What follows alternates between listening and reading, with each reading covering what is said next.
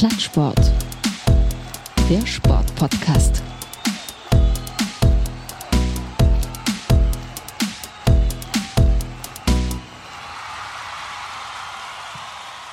Hallo und herzlich willkommen zur 89. Folge Plattsport, der Sportpodcast. Mein Name ist Martin Tetzlaff und aus dem Sportpodcast machen wir heute endlich mal wieder einen Fußball-Podcast. Ähm, wir sprechen heute über einen der, äh, würde ich sagen, wichtigsten Vereine in Deutschland. Äh, Traditionsverein, große Historie, vor allem in den 70er Jahren.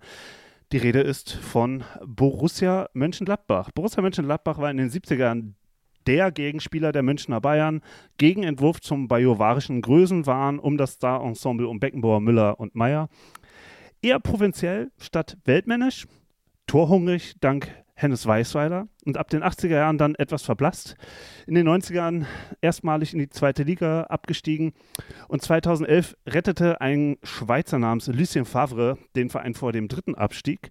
Und dann startete allmählich der Turbo aus wirtschaftlicher Konsolidierung, einem neuen Stadion, was schon da stand äh, seit Anfang der Nullerjahre und dann kam noch der Manager Max Eberl hinzu, der sich über einen äh, ja, Charakterzug, würde ich es jetzt schon fast nennen, ähm, nämlich eine wahnsinnig clevere Transferpolitik auszeichnete. Und heute sprechen wir darüber, ähm, wo dieser große Traditionsverein eigentlich herkommt und wie er bis heute die Covid-19 äh, Pandemie überstanden hat und wohin die Reise geht. Und da habe ich heute zwei Gäste. Der eine sitzt in den Niederlanden, der andere sitzt in Cambridge in Großbritannien, im Herz der europäischen Pandemie. Der eine ist Redakteur beim WDR, vor allem im Bereich Landespolitik NRW, nennt sich selbst diagonaler Klappentextwissenschaftler. Er ist bekannt durch den Eishockey-Podcast Shorthanded News. Nebenbei ist er Fan von Borussia Mönchengladbach und ich würde sagen, ein durchaus belesener Sport- und Fußballkenner. Hallo Christoph Ulrich. Hallo. Du bist in den Niederlanden im Urlaub. Wie ist es? Äh, ja, und deshalb äh, höre ich mich nicht so gut an. Es ist äh, gerade regnerisch. Ich sitze im Auto, äh, weil ich in dem kleinen Flat, wo wir sind, in dem Ferienpark, ich jetzt nicht irgendwie die Kinder aufwecken will. Und habe mich jetzt, wie gesagt, ins Auto verzogen. Ich hoffe nicht, dass jetzt wieder so ein Regenguss runterkommt, weil dann trommelt es gleich und die Stummtaste muss die ganze Zeit gedrückt werden, wenn ich nicht rede. Aber ansonsten äh, geht es mir gut. Ist ja jetzt auch Corona-Hochinzidenzgebiet, weil man ja so clever war, der ungeimpften Bevölkerung zwischen 20 und 30 einfach zu sagen, so geht in Clubs. Ähm, ihr müsst aber vorher getestet sein. Die Tests gibt es übrigens nicht gratis und äh, deshalb haben die das gemacht, haben QR-Codes gefälscht, jetzt ist das hier explodiert. Also wenn ihr einen dummen Move in der Corona-Politik sucht, ihr werdet nicht zwingend in Großbritannien fündig. Aber in Großbritannien fündig wären wir bei dem zweiten Gast. Ähm, er ist Journalist, einst bei der Rheinischen Post, hat, äh, so wie mir jemand gesteckt hat, Biochemie studiert, ist später nach Edinburgh weiter. Heute ist er Wissenschaftsjournalist in Cambridge. Auch er, Mönchengladbacher durch und durch, er kennt auch, Zitat, jeden Stein in der Stadt, macht den Podcast Vollraute und auch den äh, Podcast Vollraute Abroad. Die Rede ist von Manuel Breuer. Hallo Manuel. Ja, hallo zusammen. Grüße nach Cambridge. Wie geht's dir? Ja, mir geht's gut. Äh, wie, wie, Christoph schon sagte, auch eine, auch eine Hoch Hochburg natürlich. Äh, aber ich bin leider noch nicht im Urlaub. Der Urlaub wird mich dann in den nächsten Wochen bzw. im August äh, Richtung Festland oder Europa, wie wir hier sagen, treiben. Ähm, in dementsprechend hoffe ich gegen den Trend der, der Zahlen. Aber soweit alles gut. War meine Beschreibung ähm, von dir okay? Kannst du damit leben oder willst du da lieber noch was ergänzen? Nee, ich, da müssen wir nichts ergänzen. Ich äh, bin, bin hauptberuflich in der, in der Wissenschaft unterwegs, das hast du schon gut geschildert. Und ähm, ja, die Borussia ist, äh, war früher mal äh, Broterwerb äh, teilweise während des Studiums und jetzt ist es halt ein äh, geliebtes Hobby und Leid und wie auch bei jedem Fußball. Fan und Beobachter. Wir sind. Ey, habe ich echt ohne Scheiß Biochemie richtig im Kopf gehabt. Ich, ich hatte schon gedacht, Scheiße, da korrigiert der mich. Ich war mir nicht mehr ganz sicher. Äh, ja, ich könnte dich korrigieren. Es war nicht Biochemie, aber gut, ob das jetzt Biologie ist. ich wollte mich noch entschuldigen. Genetik und äh, Zellbiologie, also ja, das, äh, das ist, äh, das geht alles ineinander über. Ne? Da sind wir nicht so kleinlich. Dann bist du jetzt doch wahrscheinlich in dieser Zeit ganz schön beschäftigt, oder?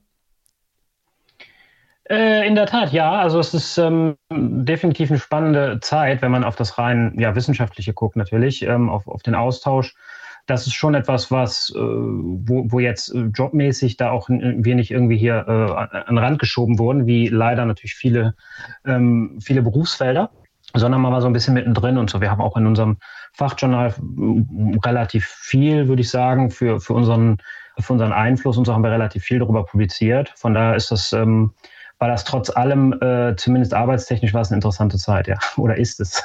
Wo wir schon bei Corona sind, Christoph, ähm, als jemand, der vor kurzem im Dialog mit ähm, Karl Lauterbach war und der SPD-Gesundheitsexperte, für die, die es immer noch nicht wissen, wer das ist, ähm, fühlst du dich aktuell mit der Perspektive von der Landespolitik in NRW oder auch der Bundespolitik gut informiert und durch die Pandemie begleitet?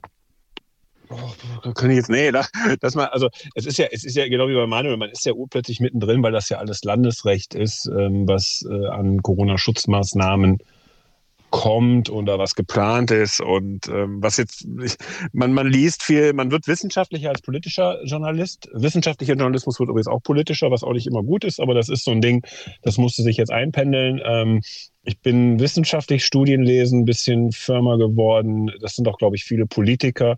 Ich glaube, wir tun auch vielen Politikern Unrecht. Wir tun auch auf Karl Lauterbach Unrecht, äh, der immer so als Panikmacher beschrieben wird, sondern der hat ja auch manchmal konstruktive Ansätze. Mit dem kann man auch sehr gut äh, reden und diskutieren. Äh, das ist den Podcast, den du anspielst, ich habe ja mit ihm ein längeres Interview gemacht für den WDR im Rheinblick wo man einfach mal so ein bisschen über die Rolle, wenn man so eine Rolle einnimmt, was das mit einem macht, also gar nicht so sehr über die Aussagen über Corona gesprochen habe und über die Chancen der SPD. Äh, und wir haben dann natürlich im Nachgang und vorher ein bisschen miteinander geschwätzt. Also da merkt man schon so, da ist, das ist dann doch schon eher äh, anders als das, was in der Öffentlichkeit wahrgenommen wird. Aber ich fühle mich, ich fühle mich grundsätzlich gut informiert. Ich, ich, ich, ich weiß, dass man die Leute egal wie man es macht, man wird es verkehrt machen in so einer sehr unbekannten Situation. Ähm, ich bin selber ja, ich, ich würde mich nicht als Historiker bezeichnen, da würden jetzt echte Historiker, die sagen so, ach, der hat ja gar keinen Doktortitel. Äh, daran hat mich der Mann gehindert, der hier in diesem Podcast auch vorkommen wird, wenn es um den Niederrhein und um Borussia Mönchengladbach geht. Der hat gesagt, machen Sie neben Job keinen Doktortitel in Geschichtswissenschaften, das bringt nichts, da arbeiten Sie sich doof dran, am Ende plagiieren Sie und dann sehen Sie aus wie Gutenberg. Ähm, recht hatte der Mann, ich habe es dann nicht gemacht. Ähm, mit dem ganzen Stress. Aber trotzdem ist man dieser Geschichtswissenschaft immer noch so ein bisschen verbunden. Äh, und wenn man dann so guckt, was so über Epidemien und Pandemien geforscht wurde, wie die auslaufen, dann laufen die halt immer aus, dass die Leute erstmal so ein bisschen Abstand brauchen, Vertrauen wieder schöpfen müssen, Angst haben und auch Ängste haben, selbst wenn eine Impfkampagne läuft, äh, das tut sie ja gerade, dass Ziele verfehlt werden und es trotzdem weitergeht und so weiter und so fort. Und das, das muss sich zusammenruckeln. Entsprechend kannst du als Politiker, um da den Bogen dann, um deine Frage auch zu beantworten, entsprechend kannst du als Politiker eigentlich gar nichts richtig machen. Äh, Nordrhein-Westfalen macht relativ viel mit Tests, Gratis-Tests. Ich kann mich dreimal die Stunde testen lassen auf Kosten des Landes. Das finde ich persönlich ganz gut, kommt aber nicht so durch, sondern was immer nur durchkommt, ist, dass man bei uns wieder Kirmes feiern darf. Dass das mit einem rigiden Testkonzept verbunden ist, was halt anders als in den Niederlanden halt gratis ist und auch kontrolliert wird oder stärker kontrolliert wird. Ganz kontrollieren kann man es ja nicht. Ähm, das wird dann immer unter den Tisch gekehrt, dann drehen sie auf Twitter wieder frei. Also das ist so der anstrengende Part der Politik, sind nicht so sehr die Politiker und die Landespolitik, sondern der anstrengende Part ist tatsächlich oftmals der, ähm, ja, das, was so in sozialen Netzwerken abgeht, auf Twitter abgeht, was auch, wenn man mal einen Kommentar geschrieben hat. Also das ist das Anstrengende in der ganzen Pandemie. Und auch, dass man halt auch selber nochmal lernen muss, äh, dass man äh, sich auch mal, auch mal ganz schwer daneben liegen kann, wenn man doch zu sehr dann auf politische Äußerungen vertraut. So wie ich zum Beispiel im Herbst, wo ich dachte, auch die Politiker vermitteln den Eindruck, das geht alles ganz gut. Ähm, und es war ja nicht so. so. Das ist so der Punkt. Manuel, wie ist es in England? Heute Abend hat ja Boris Johnson ähm, die Aufhebung aller Maßnahmen angekündigt mit dem netten Hinweis, dass die Leute trotzdem ein bisschen aufpassen sollen.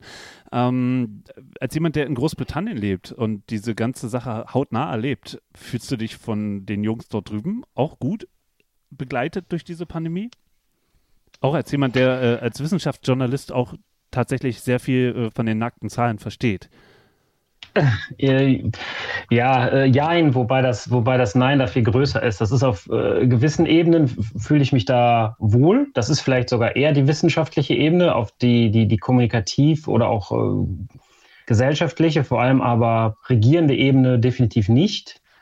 Weil es äh, einfach so ist, dass man, dass man merkt, dass, dass jemand wie Johnson äh, und auch äh, ja, andere Leute da wie, gut, Hancock ist jetzt weg oder Javid, Savid, wie, wie die in die Richtung gehen, dass sie einfach ähm, das in Kauf nehmen, dass, äh, dass die Gesellschaft hier einfach jetzt mit einer gewissen Anzahl von Fällen oder auch Toten leben muss. Und das ist so ein sozialdarwinistischer Ansatz, das muss man schon so sagen, ähm, was einfach einfach den Kern dieser Regierung auch widerspiegelt, also den moralischen Kern. Ähm, ohne da jetzt zu weit auszuschweifen, aber ähm, viele Sachen sind pragmatisch, wie die Briten es halt sind und die Engländer es gerne sind, äh, werden so angegangen. Deswegen sind viele Entscheidungen, die vielleicht aus deutscher Sicht auch erstmal so, so Naserümpfen oder was, ne, wie, sind, wie bekloppt sind die, wahrgenommen werden, sind vielleicht auf den zweiten Blick gar nicht so unvernünftig weil hier immer zuvor im Vordergrund steht oder stand, wie geht es voran, was machen wir als nächstes.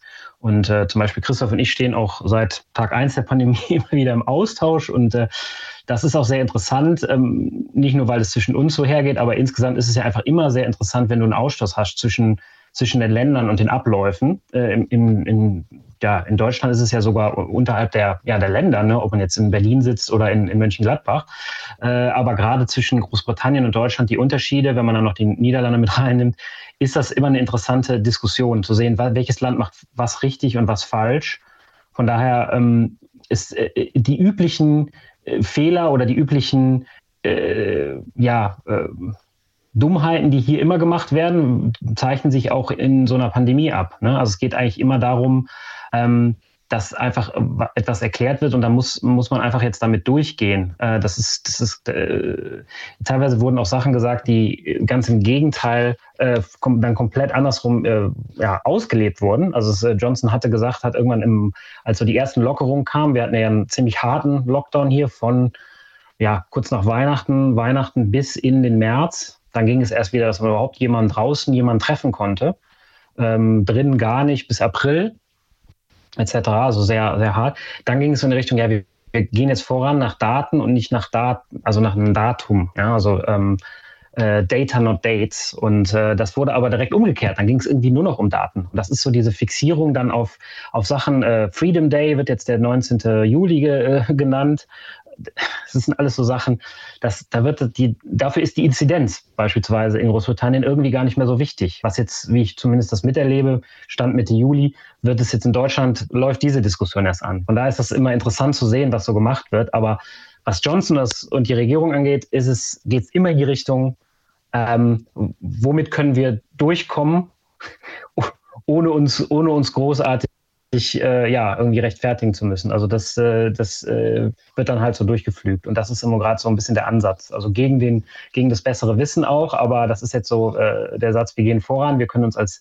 Sieger irgendwo auch präsentieren. Wir haben schnell geimpft, wir haben viel geimpft. Ob das jetzt heute noch stimmt, Deutschland hat mehr Erstimpfungen als äh, Großbritannien, ist, wird dann ignoriert.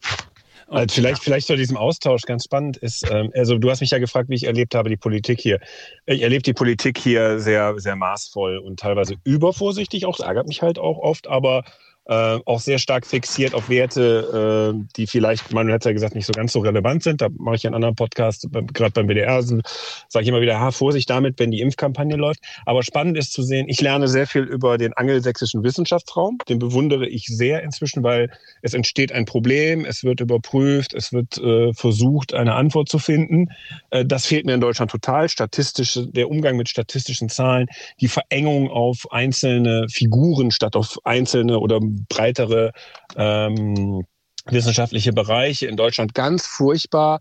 Äh, dadurch ist viel liegen geblieben an wissenschaftlicher Aufklärung. Da habe ich über Manuel sehr viel gelernt, wie der angelsächsische Raum das macht. Andersrum kann ich nur sagen, politisch äh, gesehen ist das politische Entscheiden im Föderalismus, aber auch in Deutschland von den Figuren her, fand ich es deutlich angenehmer, als wenn man die Stories da aus Großbritannien häufiger hört. Also es ist so, so fügt sich so ein bisschen was zusammen. Hm, Christoph, du sagtest ja auch gerade schon ähm, aus der Historie anderer Pandemien lernen. Ähm, wenn du das jetzt so vergleichst, ähm, kann man jetzt in irgendeiner Form sagen, und auch die Frage geht an dich, Manuel, ähm, wo wir gerade stehen ähm, in der Pandemie. Also es ist jetzt tatsächlich so eine Sache, dass man sagen kann, ja, in einem Jahr sind wir mit der Nummer durch und äh, das Virus lebt quasi mit uns und wir mit dem Virus. Ähm, Zitat Drosten, Erkältungsvirus oder ähm, glaubt ihr, dass das dicke Ende noch kommt aus der Erfahrung der vergangenen Pandemien? Your job. Also ich glaube in der Tat, dass äh, wenn wir, wenn das, das, das jeweilige Land, ähm, ich spreche jetzt nicht unbedingt für Großbritannien in diesem Falle, wenn das jeweilige Land das mit einem gewissen Maß und Weitsicht angeht, ähm, äh, kann man sehr gut mit diesem, sehr gut vielleicht in Klammern, mit diesem Virus leben. Ähm, da glaube ich schon, dass, dass, dass die Impfung, die Impfrate, die natürlich dann wiederum auch wieder ein Unterpunkt in Großbritannien wesentlich höher sein wird, denke ich mal, wenn wir so Saturierungszahlen erreichen als in Deutschland, sehr viel hilft. Was sind, aber nicht alles, was sind das für Zahlen? Kannst du das nochmal sagen? Also, äh, also im Grunde, dass du sagst, äh, du kriegst eine gewisse Herdenimmunität, weil du halt, äh, das musst du dann halt durchrechnen, je nachdem, wie viele Kinder geimpft sind, wie viele Erwachsene geimpft sind, bist du bei, je nach Ansteckungsrate der aktuellen Variante, bist du bei 85 Prozent der Bevölkerung, die dann geimpft sein müssen, 90 Prozent und so weiter. Und da kommst du nach den aktuellen Zahlen, ich bin da jetzt aber auch nicht so drin, dass ich das tagtäglich oder wöchentlich verfolge, kommst du in Ländern wie äh, Frankreich, ist mir auch noch bewusst, weil es als sehr impfskeptisches Land, die kommen da sicherlich nicht hin, weil die, wenn, selbst wenn alle, die da irgendwie äh, positiv einer Impfung gegenüberstehen, ja sagen würden, wärst du immer noch, ja, weiß ich nicht, 15, 20 Prozentpunkte davon weg. Und in Großbritannien bist du da am nächsten dran, weil die Impfbereitschaft einfach am höchsten ist. Und äh, gerade wenn jetzt auch es in die Richtung geht, dass es, dass, dass Teenager geimpft werden können, wollen, dürfen, äh, kommst du dahin. Und ähm, wenn, das, wenn das geschieht und gleichzeitig aber so ein maßvollerer Ausstieg, sage ich jetzt mal, aus, diesem, aus den Beschränkungen gefunden wird, das, das geht mir jetzt ein bisschen zu Haruk hier in Großbritannien äh, mit dem völligen Covid. Covid ist beendet und wir gehen alle nach Wembley äh, diese, dieser Tage. Äh, dann, dann kann man schon, glaube ich, damit, damit sehr gut leben, weil die, die, die äh, Krankenhauszahlen moderiert werden können, weil, äh, weil man Vorsichtsmaßnahmen immer hat in gewissen Bereichen und ähm, ja, da muss man, da muss man das äh, da muss man das als Gesellschaft, kann man das immer, äh, denke ich mal, im, in einem gewissen Grade halten. Doch, da bin ich schon, weil das, das Virus an sich ähm, eigentlich hoffentlich, das ist natürlich jetzt, äh, kann, kann mich das Lügen strafen in, in, in zwei Jahren, vom reinen vom rein virologischen oder, oder, oder biochemischen auch, äh, so wie ich das äh, einschätze bislang, nicht, glücklicherweise nicht ein Virus ist, das sich da noch 140 Hintertürchen offen, offen halten kann. Also es gibt jetzt, kann immer noch ein Freak-Ereignis äh, geben, aber du bist eigentlich schon so in einem Bereich, wo du sagst, ähm, viel schlimmer kann eigentlich nicht werden. Also es kann vielleicht noch ein infektiöserer äh, Unter, Unterstamm äh, sich da entwickeln. Solche Viren tendieren aber eigentlich eher mal dahin, dann harmloser zu werden, weil sie dann durch die Bevölkerung durchfegen können und aber weniger Tod und Unheil anrichten. Also wie man das und, auch ähm, Corona, Corona ist ja eher so das Borussia Mönchengladbach unter den Viren, habe ich mal gelernt. So das gemütliche, Bitburger trinkende, faule Virus, das zwar für uns jetzt rasend schnelle Varianten ausbildet, aber da gibt es, glaube ich, krassere Beispiele, oder, Manuel? Ja, halt äh, ne, einstelliger Tabellenplatz äh, statt Champions League-Sieg. Von daher, ja. Das, genau. Äh, Radikalisierungstendenzen sind nicht vorhanden. Ich würde, aber sagen, ich würde aber sagen, dass Borussia Mönchengladbach doch noch ein bisschen mehr auf dem Kasten hat als das Coronavirus, wenn man so äh, auch andere Virologen zitieren möchte, dass da beim Coronavirus wahrscheinlich äh, jetzt auch nicht mehr so sehr das dicke Ende kommt. Es sei denn, wie du gerade gesagt hast, dieses, äh, diese Freak-Entwicklung, aber hoffen wir das mal nicht. Ähm, wo du gerade Wembley gesagt hast oder Fußballstadion gesagt hast, ähm, da möchte ich doch jetzt den Schlenker nutzen und mal zum Stichwort Fußball ähm, äh, nochmal was fragen, bevor wir dann zur Borussia aus Mönchengladbach kommen. Ähm, eure Meinung zur aktuell vorgegebenen Grenze von 25.000 Zuschauern zur neuen Saison? Christoph. Ich, ähm, da sich das wieder an der Inzidenz von 35 orientiert, was für einige wieder ein Genickbruch werden wird, ähm, für den Anfang. Ich halte, das, ich halte das jetzt so für ähm, schwierig. Ich, ich hätte es mir anders gewünscht. Ich hätte gesagt, komm, wir machen bis Ende August oder bis Mitte September. Bis dahin gilt ja die epidemiologische Notlage. Machen wir tatsächlich diese 50 Prozent unabhängig der Inzidenz, ähm, weil das wieder so ein Quatsch ist, wieder so ein Gucken auf dieses Dashboard und bei einer Zahl, die gar nicht so relevant ist, mehr.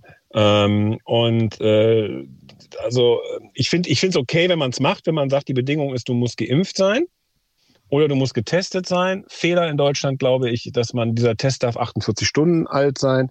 Ich hätte es härter gemacht. In den USA machen das im Übrigen so. Bei der NHL weiß ich da kannst du dich vor dem Stadion testen lassen oder vor der Halle testen lassen. Das finde ich ganz angenehm, wenn es ein aktueller Test. Ich hätte es halt rigider gemacht mit dem Testen. Hätte gesagt, du darfst da nur auflaufen mit einem vier Stunden alten, maximal vier Stunden alten Test. Den musst du frisch irgendwo in der Stadt machen. Ähm, das nimmt schon mal ganz viele symptomatische raus, die es trotzdem versuchen. Und äh, geimpft darfst du sowieso rein und dann darf es auch etwas mehr sein. Hätte ich jetzt zum Beispiel am Anfang gesagt, jetzt nicht aus Eigennutz, weil ich eine Dauerkarte habe, sondern weil es einfach ein überschaubarer Personenkreis ist. Alle Dauerkarteninhaber dürfen jetzt bis Mitte September rein und ab dann gucken wir mal, wie es mit dem freien Verkauf ist. Hätte man kreativer lösen können als dieses äh, wieder typisch deutsch starr bürokratische, machen wir ja schon seit 20 Jahren so diese Pandemie. Das, das las ich alles etwas so, ja, der traut euch mehr. Und äh, ganz wichtig, in Deutschland, glaube ich, ist das Ende der Geisterspiele dann tatsächlich gekommen, weil 5000 dürfen auf jeden Fall rein. Das darf man ja nie vergessen. Muss ich heute schon wieder jemandem erklären. Zum Thema ähm, äh, Antigen-Test, von denen sprichst du jetzt. Also du redest jetzt nicht von einem PCR, der genommen wird und der erst nach vier Stunden sozusagen dann vorgelegt werden kann, sondern äh, ein vier Stunden alter Antigen-Test. Da kann ich jetzt ja, ja. aus meiner eigenen Erfahrung sagen, aus meiner eigenen Covid-Erkrankung im April. Äh, ein Antigen-Test kann noch immer äh, negativ tagelang anschlagen, ähm, aus meiner eigenen Erfahrung, obwohl ich schon schwere Symptome hatte. Ja, und ähm, damit Leute dann ins Stadion lassen, finde ich tatsächlich persönlich sehr fahrlässig. Ähm, ja, also, gut, aber das ist ja, das ist ja diese alte Geschichte. Das ist, du, bist, du machst es jetzt auch wieder sehr deutsch. Da will man ja 100 Prozent der Infizierten finden, um die Pandemie in Kontrolle zu kriegen, brauchst du ja gar nicht. Aber es sind wieder Berechnungen und so weiter, das geht so weit. Also ich sag mal so, ein frischer Antigentest bei einem symptomlosen, äh, ich glaube, äh, da kann man sich gut drauf committen. Das tut man aber nicht in der deutschen Politik. Aber gut, ich muss es nicht entscheiden. Und äh, in England, äh, wie war jetzt die, die äh, Regel in den äh, Spielen bei der Europameisterschaft? War es dann auch der Antigen-Test oder waren es dann nur Geimpfte und Genesene? Wie hat man es da gemacht? Ja, ja, äh, sehr ähnlich. Also es war halt entweder, entweder doppelt geimpft, das äh, geht ja mit der äh, NHS, äh, Gesundheitssystems-App, kann man, kann man das halt äh, vorzeigen. Ähm, idealerweise natürlich mit den mit 14 Tagen nach der Zweitimpfung. Oder ein, äh, ein Test, Antigen-Test, ähm, 48 Stunden, vielleicht auch 72 sogar, auf jeden Fall 48 Stunden vorher, wie Christoph sagt, etwas viel Spielraum da. Ähm, ist zumindest äh, Medienberichten nach jetzt gerade bei den Halbfinal- und Finalspielen natürlich auch noch extrem gesteigert durch diesen England- Hype jetzt in diesen beiden Spielen äh, anscheinend überhaupt nicht kontrolliert worden, überhaupt nicht beachtet worden. Also da war eher ähm, der Klassiker to Tore auf und, und, alle rein. Also es ist wohl ziemlich drunter und drüber gegangen. Ähm, dementsprechend kann man da auch mit ja, gewissen Zahlen rechnen. Ich würde aber mich, mich Christoph anschließen, was es in so einem, ähm, das, das beinhaltet ja noch einfach, dass, dass es ja in einem, in einem deutschen Rahmen geschieht, wo vielleicht auch dieser ja, Kontrollierdruck sehr hoch ist und äh, auch eine gewisse ja, Folgsamkeit dann kommt, wenn es ein Bundesligaspieltag ist, 0815, ähm, zumal es gut, äh, Saisondebüt ist vielleicht noch was anderes. Äh, wenn du halt eine Zahl, ob du jetzt 18 oder 25 hast, wenn du sagst, du musst impfen, du musst einen Test haben, äh, benehmt euch so und so, die absolute, den, das, absoluten, das absolute Ausschließen von Infektionsgefahr kriegst du halt nicht. Ich finde, es, es ist aber ein Rahmen, den man so äh, vorgeben könnte. Also ich würde mich da, ich würde mich da relativ äh, ja, sicher fühlen. Sicher ist vielleicht ein großes Wort, aber ich würde mich so fühlen, dass ich mir das Ereignis geben könnte. Also im Gegenteil zu, im Gegensatz zu Wembley. Also ich, ich hatte auch die Möglichkeit, zum Halbfinale zu gehen, auch zum, zum Spiel Deutschland gegen England. Ähm, da gab es noch andere Gründe, weshalb das nicht geklappt hat, aber einer der Hauptgründe war, dass ich mich da einfach nicht wohl und sicher gefühlt hätte. Und es geht gar nicht darum, ob mir, ob mir irgendein irgendein übermotivierter Engländer auf die, auf die Mütze gehauen hätte. Ich bin kein, ausge, kein ausgewiesener Deutschland-Fan. Ich wäre wirklich nur da irgendwie zum, äh, zum Spiel gucken hingegangen, um mal nach Wembley zu kommen. Das habe ich noch bislang noch nicht geschafft. Aber es, es wirkte schon so, dass das alles da sehr, sehr wild äh, ja, durcheinander gehen würde. Und man hat ja die Bilder gesehen und die Filme. Ähm, das ist für mich dann ein Riesenunterschied schon. Ich spüre auf jeden Fall jetzt eine gewisse EM-Müdigkeit ähm, und auch England-Müdigkeit, gebe ich auch ganz äh, offen zu, wenn man so die Nachrichten aus, äh, einschaltet, so aus, aus, der, aus, meiner deutschen Blase heraus. Ähm, deswegen lasst uns mal ähm, jetzt zu Mönchengladbach kommen. Ähm, Mönchengladbach ist ähm, eine Provinzstadt von etwas mehr als einer Viertelmillion Einwohner, geprägt von der, was ich jetzt gelesen habe, Textilindustrie. Ähm, und bevor es um den Fußballstandort geht, ähm, mit seiner Historie, ähm, für die Leute, äh, die naja, beim Orientierungslaufen eher irgendwo im Zeitraumkontinuum verloren gehen. Wo liegt Mönchengladbach? Äh, in Ostholland. Und da spricht man dann natürlich auch Niederländisch fließend. Nee, das nicht. Äh, also, also sagen wir mal, die, die in Düsseldorf nennt man das Ostholland, weil es nah an der holländischen Grenze ist, sind aber immer noch so, ich glaube, 25 Kilometer oder je nachdem, welchen Punkt man in Mönchengladbach hat, sind es auch vielleicht nur 20 Kilometer oder man könnte es fast schon mit so einer, äh, mit so einem kleinen äh, Vormittagslauf könnte man das schaffen. Ähm, also man, es war auf jeden Fall nah genug dran, dass man in den 80er Jahren samstags zum Tanken rüber nach Holland gefahren ist, weil sich das rentiert hat. So bin ich Niederlande sozialisiert worden. Mm. Und ähm, die Supermärkte in den Niederlanden sind auch äh, deutlich besser als die deutschen. Und dann geht das ja graduell in Richtung äh, Belgien, Frankreich, da werden sie ja dann noch besser. Aber äh, nee, das ist, das liegt relativ nah an der holländischen Grenze. Du hast die Einwohnerzahl gesagt, wäre in jedem ostdeutschen Bundesland, glaube ich, die äh, bis auf Sachsen wäre es die Landeshauptstadt, kleiner, äh, kleine Spitze an der Stelle. Ist aber Nordrhein-Westfalen bei der Dimension von NRW eine kleinere Stadt, auch so, so eine Randlagenstadt. Also äh, gibt nicht viel drumherum. Normalerweise ist ja Nordrhein-Westfalen Stadt von 300.000 oder paar hunderttausend Einwohnern, zack, direkt der nächste 100.000er nebenan geht zueinander über. Das ist da nicht. Ähm, es sei denn, man macht Korschenbruch zu einer großen, heißen Metropole, wo Berti Vogts wohnt. Äh, aber nee, das ist nicht. Es ist halt eine Stadt, die hat geklärt, du hast es gesagt, die hat von Textilindustrie gelebt, ist dann irgendwann Bach runtergegangen, wie so vieles. Ähm, da viele Frauen betroffen waren bei dem Ausstieg, hat es landessubventionsmäßig damals nicht so viel gegeben. Das ist eine sehr spannende These von einem Historiker gewesen, von dem Christoph Nonn, Landeshistoriker, der sagt, was in der Textilindustrie, das hieß ja mal Klein Manchester, Mönchengladbach, auch Krefeld war eine sehr starke Textilstadt. Da wurde produziert, in Düsseldorf wurde es dann gezeigt, was produziert wurde. Als sich diese Fabriken so nach und nach äh, vom Acker machten, ähm, gehen äh, Fernost, äh, blieben halt sehr, sehr viele arbeitslose Näherinnen über. Das ist so das, äh, die, die Vorstufe zur Schleckerfrau. Und da ist halt eben nicht, wie jetzt beim Steinkohleausstieg, ein sehr lauter Protest gekommen, obwohl das in ähnlichen Dimensionen sich bewegte bei den Arbeitslosenzahlen. Äh, sondern das ist so stillschweigend gelaufen. Ist diese Industrie gestorben, dann ist nicht viel passiert, weil diese Stadt so eine Randlage hat und entsprechend hat Gladbach auch seine ich würde sagen, sehr depressiven Momente, weil ich, weil, weil du seit eigentlich, du lebst eigentlich immer nur von, von Vergangenem. Das ist auch bei Borussia oft manchmal ein Problem, weil das ja das einzige Moderne ist, was so ein bisschen nach vorne geht in der Stadt, wobei es jetzt ganz viele gute Entwicklungen gibt. Äh, gerade auch was Bauland angeht, was Firmenansiedlung angeht, was den Kontakt zu anderen europäischen Ländern wie Belgien und den Niederlanden angeht. Aber Gladbach ist schon so ein bisschen so, ja, Provinz ist falsch, sondern ist eher so ein bisschen so dieses, äh, dieser äh, traurige äh, Ort, der mehr könnte, aber nicht mehr will, weil er einfach von der Geschichte oder der Nachkriegsgeschichte nicht immer ganz gut begütert war. Dann ein ewiger Konflikt. Reit ist eine große Stadt, die ist in Mönchengladbach eingemeindet worden. In Mönchengladbach wirst du heute noch gefragt, bist du echter Gladbacher oder Reiter? Ähm, Na, naja, also. Du, du gehst ja ganz schön tief schon in die ganze Geschichte der Stadt. Ja, du wolltest ja jetzt eben das schnell wissen. Das, das wollte ich jetzt nee, schnell wegfrühstücken. ich ich habe da eine Hörerfrage, die, die äh, mir eingespielt wurde. Und ähm, die würde ich euch gerne mal zeigen. Und vielleicht könnt ihr tatsächlich nochmal zu diesem Regionalen nochmal was Kleines sagen. Ähm, äh, vielleicht kennt ihr den nicht. Spiel es mal vor. Hört mal rein. Ja, hallo, hier ist der Bernd aus Düsseldorf. Ich habe da mal eine Hörerfrage. Wie kann es denn sein, dass die Mönchengladbacher Fans immer singen, die Nummer eins am Rhein sind wir, wenn der Rhein gar nicht durch Mönchengladbach fließt. Mönchengladbach liegt am Niederrhein und soweit ich weiß, fließt der Rhein nicht durch Mönchengladbach. Das würde mich mal interessieren, in welcher Schule diese Geografiekenntnisse gelehrt werden. So, das war der Bernd, der fragt euch ähm, um es nochmal kurz zusammenzufassen, äh, Rhein, Niederrhein und wo wird das überhaupt gelehrt, dass die Gladbacher Fans singen, äh, die Nummer eins am Rhein sind wir?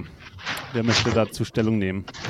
Ja, ich will erst mal sagen, dass Bernd Vincent Kruchen heißt, ein Teil der Shorthanded News ist und einen echten Nagel im Kopf hat. Aber jetzt kannst du antworten, Manuel. nee, ich, ich lasse dir den Vortritt, Christoph. Du bist, du bist hier der ähm, äh, Hobby, Hobby äh, Geologe und Geograf, von daher kannst, Was? kannst du das auch mal dazu tun.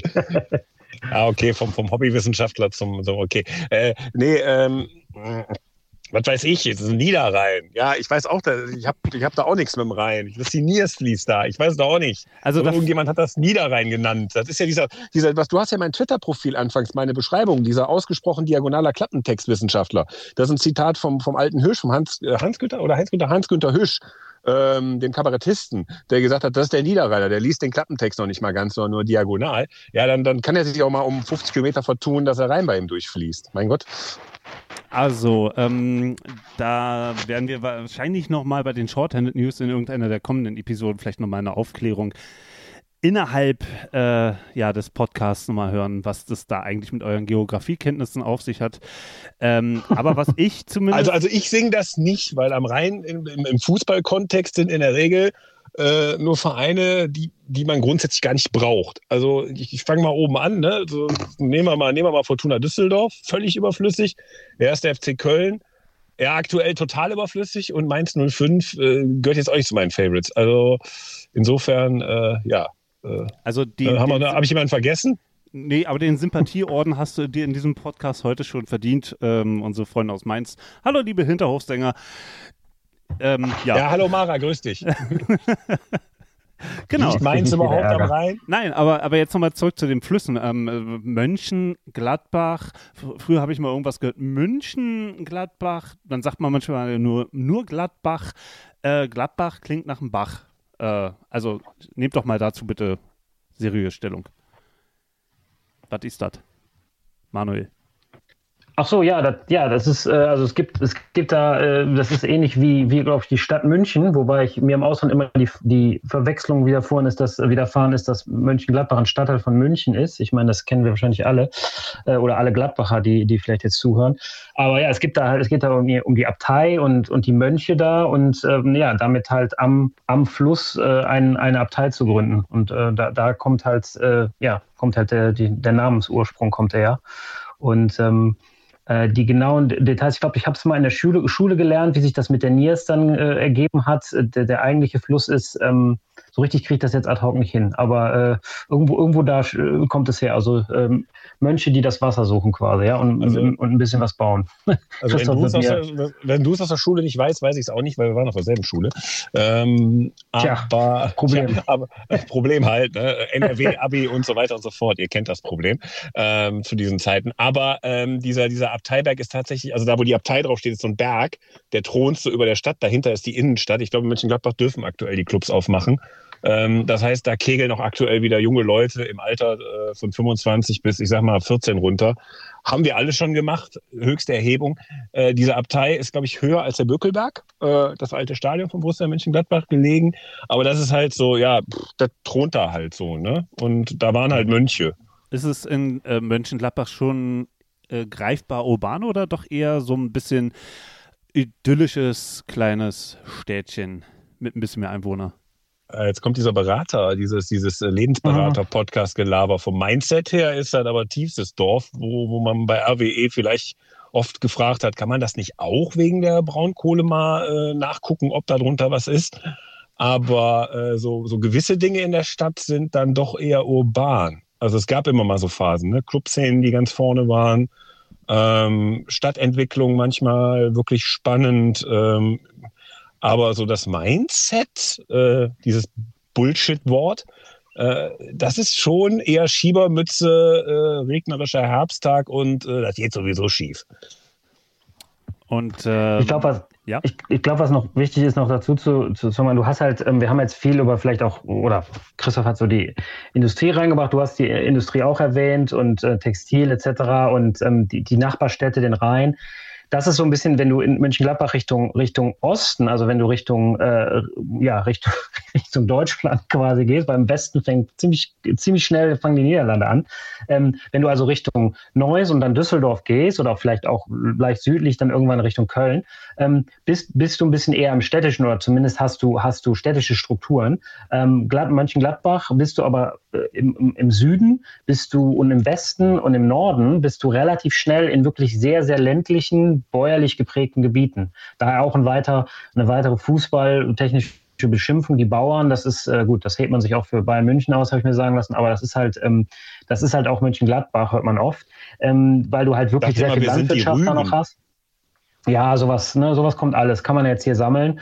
Äh, aber du hast im, du hast im Süden auch äh, Garzweiler, hast eine, Braunkohle oder einen Kohleabbau, wie Christoph schon mal erwähnt hatte.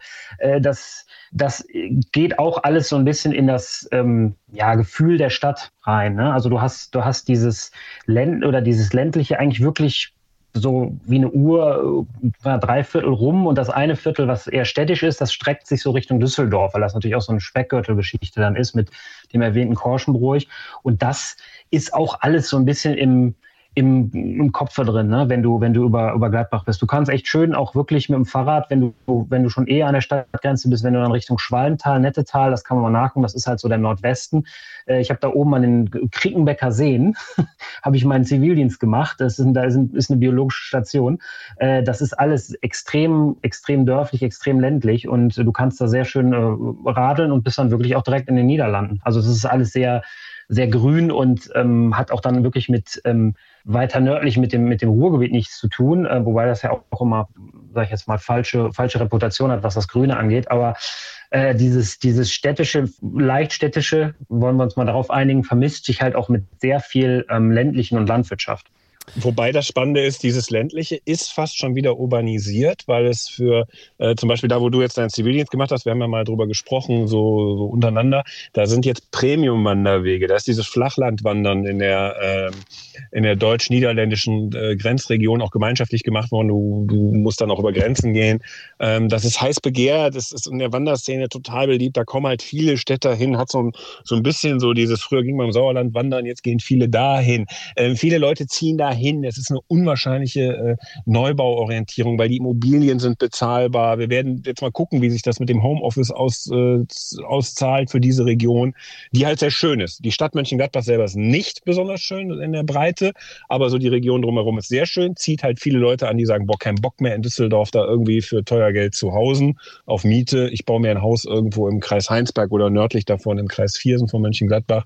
Also da muss man mal gucken. Also da findet dann doch wieder eine Urbanisierung des Schönen statt, aber nicht, dass es den ländlichen Charakter verliert. Aber da laufen halt nicht nur Bauern rum, will ich einfach sagen. Also da läuft nicht jeder, der da wohnt, ist automatisch, äh, hat irgendwie sein Gehöft und äh, fährt mit dem Trecker samstags irgendwo die Rübenernte ein, bevor er zur Borussia geht.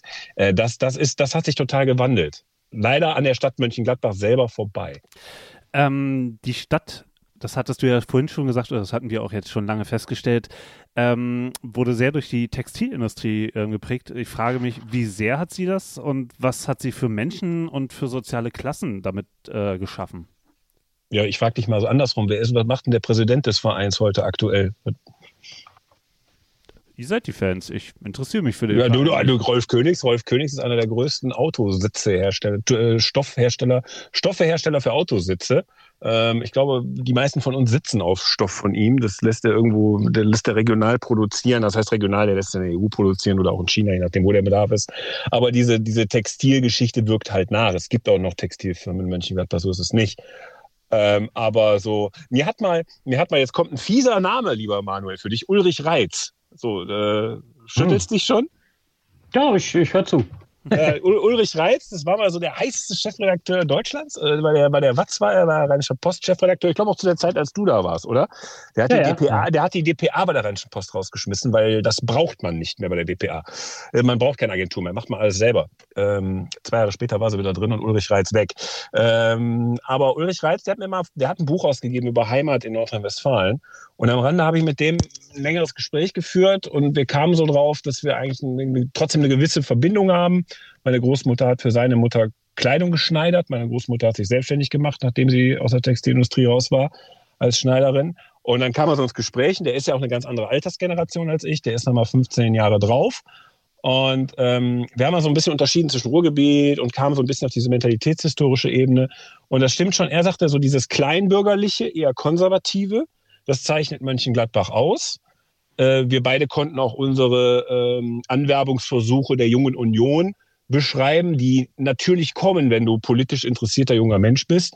Die kommen da eher als im Ruhrgebiet, wo dann die SPD vor deiner Haustür klopft und sagt, willst du nicht? In meinem Fall habe ich gefragt, was äh, habe ich davon? Da kam dann als Antwort, sie wollen doch auch nach vorne kommen da war das Thema für mich dann erledigt und habe gesagt, geht doch weg. Das hat doch nichts mit Inhalt zu tun. Äh, andere haben da angebissen, sind da auch äh, pappen geblieben. Aber Ulrich Reitz hat gesagt, es war immer dieses, kleinbürgerliche Milieu, Mönchengladbach, was sich vielleicht ein Stück weit zu bürgerlich sieht aufgrund der ähm, Tatsache, was sie wirklich an, an, an Kohle, an Einkünften haben. Sprich, äh, man macht sich, äh, man sieht sich gerne auf einer bürgerlicheren Ebene, als man eigentlich vom Verdienst her sein sollte. Das war so seine These. Ich fand das ganz spannend. Ich bin da noch unschlüssig.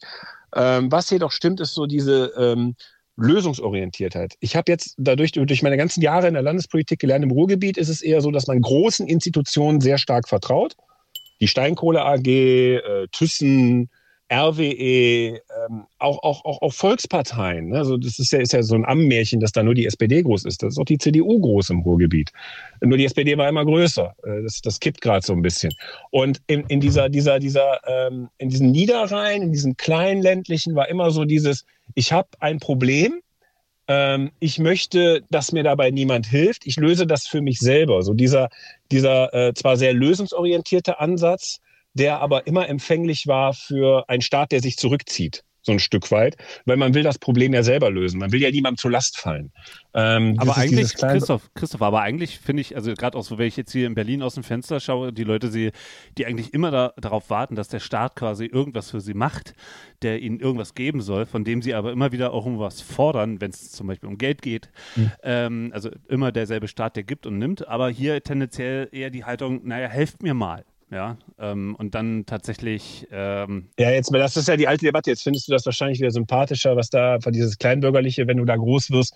Ich fand es teilweise problematisch, weil es halt auch immer wieder so ein ähm, es schicken sich dann halt gewisse Sachen nicht. Also ich, mein Beruf ist schon, ist schon eine Provokation, wo das ein Job ist, den man durchaus anstreben kann. Ähm, dass, dass, dass, äh, man, man, man, man bleibt in so einer Community. Man, man, man, man, man strebt nicht nach Höherem, sondern man versucht für die Allgemeinheit selber zu lösen. Also es gab so, so muffig. Weiß, weiß ich, so, das ist so immer dieses, mhm. ja klar, lösungsorientiert prima, aber äh, in gewissen Weisen äh, kann man auch aus seinem Muff ausbrechen. Und das ist so, also es ist sehr einengend. Es hat eine einengende Komponente, weil wenn du zum Beispiel auch ein Problem hast, für das du nichts kannst und äh, wo es dir vielleicht nicht so gut geht oder wo, wo, du, wo, du, wo, du, wo du einfach auch so bist, wie du bist und du kommst damit an und das erfüllt dann nicht gewisse Normen und sagst, ich brauche mal Hilfe, äh, dann ist es nicht immer so, dass dann kommt so, scheiße, wir müssen dir helfen, sondern es kommt so, ja, dann mach doch erstmal was. Und das ist, das kann schon sehr das, ich kenne halt Fälle, wo es halt blöd ist, wo es halt Leuten dann nicht hilft, dieser Ansatz. Also das klingt eher sehr nach äh, idyllischer politischer Landschaft, also schon ländlich eher, naja, eben nicht urban. Ja, Neuzeit kommt halt an. Ne? Also es gibt halt auch eine Fachhochschule, es gibt auch junge Leute, es gibt auch, äh, also sagen wir mal so, äh, du merkst aber manchmal, wenn, wenn Borussia Mönchengladbach sich politisch positionieren muss bei gewissen Dingen, wird es gerne mal was ungelenk, wenn es um modernere Themen wie Diversität äh, geht. Man ist inzwischen, inzwischen ist man da halbwegs auf Zack, aber es war auch lange, lange Jahre so, ja, lass die mal alle ihre Regenbogenflagge schwenken, wir äh, trinken erstmal ein Bitburger und überlegen, was wir tun. So, äh, ja. Manu, hast du das glaub, alles so wahrgenommen? Äh, ja, ich glaube, also Christoph hat natürlich da aus, aus erster Nähe und auch beruflich einen, einen sehr viel, sehr viel geschulteren Blick drauf, aber ich, ich kann das äh, vielleicht untermauern mit, ja, letztendlich sind natürlich anekdotische Geschichten oder Beobachtungen, aber ähm, ich, ich glaube, dieses Muffige beschreibt das schon ganz gut und ähm, am Anfang, als er, als er von, von Mönchengladbach vom Zentrum, auch von der Altstadt gesprochen hat, das war natürlich eine gewisse, in den Ende der 70er, in den 80er war eine gewisse, ja, Kreativität und vielleicht auch, ja, so eine, so eine, so eine lebensfrohe, ähm, ja, Partyszene da, dass die bekanntermaßen damals auch über Gladbach hinweg ausstrahlte, eine gewisse, eine gewisse Aura hatte. Und äh, ich habe das immer so wahrgenommen in, in diesen Jahrzehnten 80er, 90er, vielleicht Anfang der Nuller, als ich groß, dort groß geworden bin, dass dieses Muffige halt äh, dahingehend äh, leitet, dass du halt ähm, entweder, wie, wie er auch schon jetzt gerade Partei, Partei oder ideologisch was erwähnt hat, du bist halt entweder dabei, es gibt auch äh, die Schützenfeste überall, ne? das, ist, das ist auch groß, du machst dann mit, ähm, kannst aber auch gleichzeitig natürlich irgendwie sagen, ich, ich gehe eher, mache eher, ähm, weiß ich nicht, alternative Musik oder ich mache äh, dies und das, äh, mache meine eigene Jugendkultur, Subkultur. Das wird, gibt es auch Bühnen vor, wird toleriert, aber das ist von meiner Warnung her immer weiter vertrocknet, weil es, weil es, weil es, weil es strukturell auch nicht wirklich gefördert ist. Wenn dann die 10, 15 Leute, wie das halt ist mit so Subkulturen, wenn die, wenn die halt weggehen, dann, dann entsteht halt nichts mehr. Und ich glaube, äh, was ich zumindest aus der Ferne wahrgenommen habe, ist jetzt so seit den, seit den Zehnerjahren versucht, wird da punktuell versucht, so auch über die, über die, über die Fachhochschule ähm, generell so Löcher zu stopfen, die so in 20, 30 Jahren, in denen man das hätte, eigentlich hätte kontinuierlich verfolgen müssen. Aber aufgrund fehlender Progressivität ist das alles so ein bisschen ausgetrocknet. Und jetzt versucht man das so äh, ja, nachzuflicken. Und das gelingt hier und da, aber es ist alles noch sehr mühsam. Aber es, aber es passieren einige Sachen, ja ich will jetzt, also ich will das jetzt, äh, das ist jetzt so ein Ding, jetzt, jetzt weiß ich nämlich wieder ganz viele Leute, wenn sie es hören werden, die mich, die mich auch persönlich ankennen, sagen, jetzt machst du deine Stadt wieder schlechter, als sie ist. Und, und auch an einer Stelle immer einen Punkt haben, den du gerade erwähnt hast, Manuel, ist diese, ähm, durch die, du, du bist halt durch einen Schützenverein, du bist durch die, durch die, durch die CDU, du bist durch deinen Amateurfußballverein, weil machen wir uns nichts vor, durch Borussia Mönchengladbach hast du auch eine sehr starke Amateurfußballszene, die zwar auch kleiner wird, muss man auch traurigerweise sagen, Vereinssterben gibt es auch in Mönchengladbach, aber die halt sehr für so eine Stadt von der Größenordnung wir haben es mal gezählt, äh, fast so viele Clubs hat oder in der Relation sogar mehr Clubs hat als eine Stadt wie Düsseldorf. Ähm, aber ähm, du hast natürlich dadurch, dass du so diesen Reibungspunkt hast, dass alle da irgendwie mitlaufen, bei Schützenfest, bei sei es TDU, sei es beim Fußballverein, sei es Heimatverein, was auch immer, hast natürlich die Möglichkeit, progressive Räume zu durchstoßen. Dann ist die Stadt wieder viel zu groß, um äh, dich, dich so stark auszugrenzen, dass du keine Teilhabe mehr hast.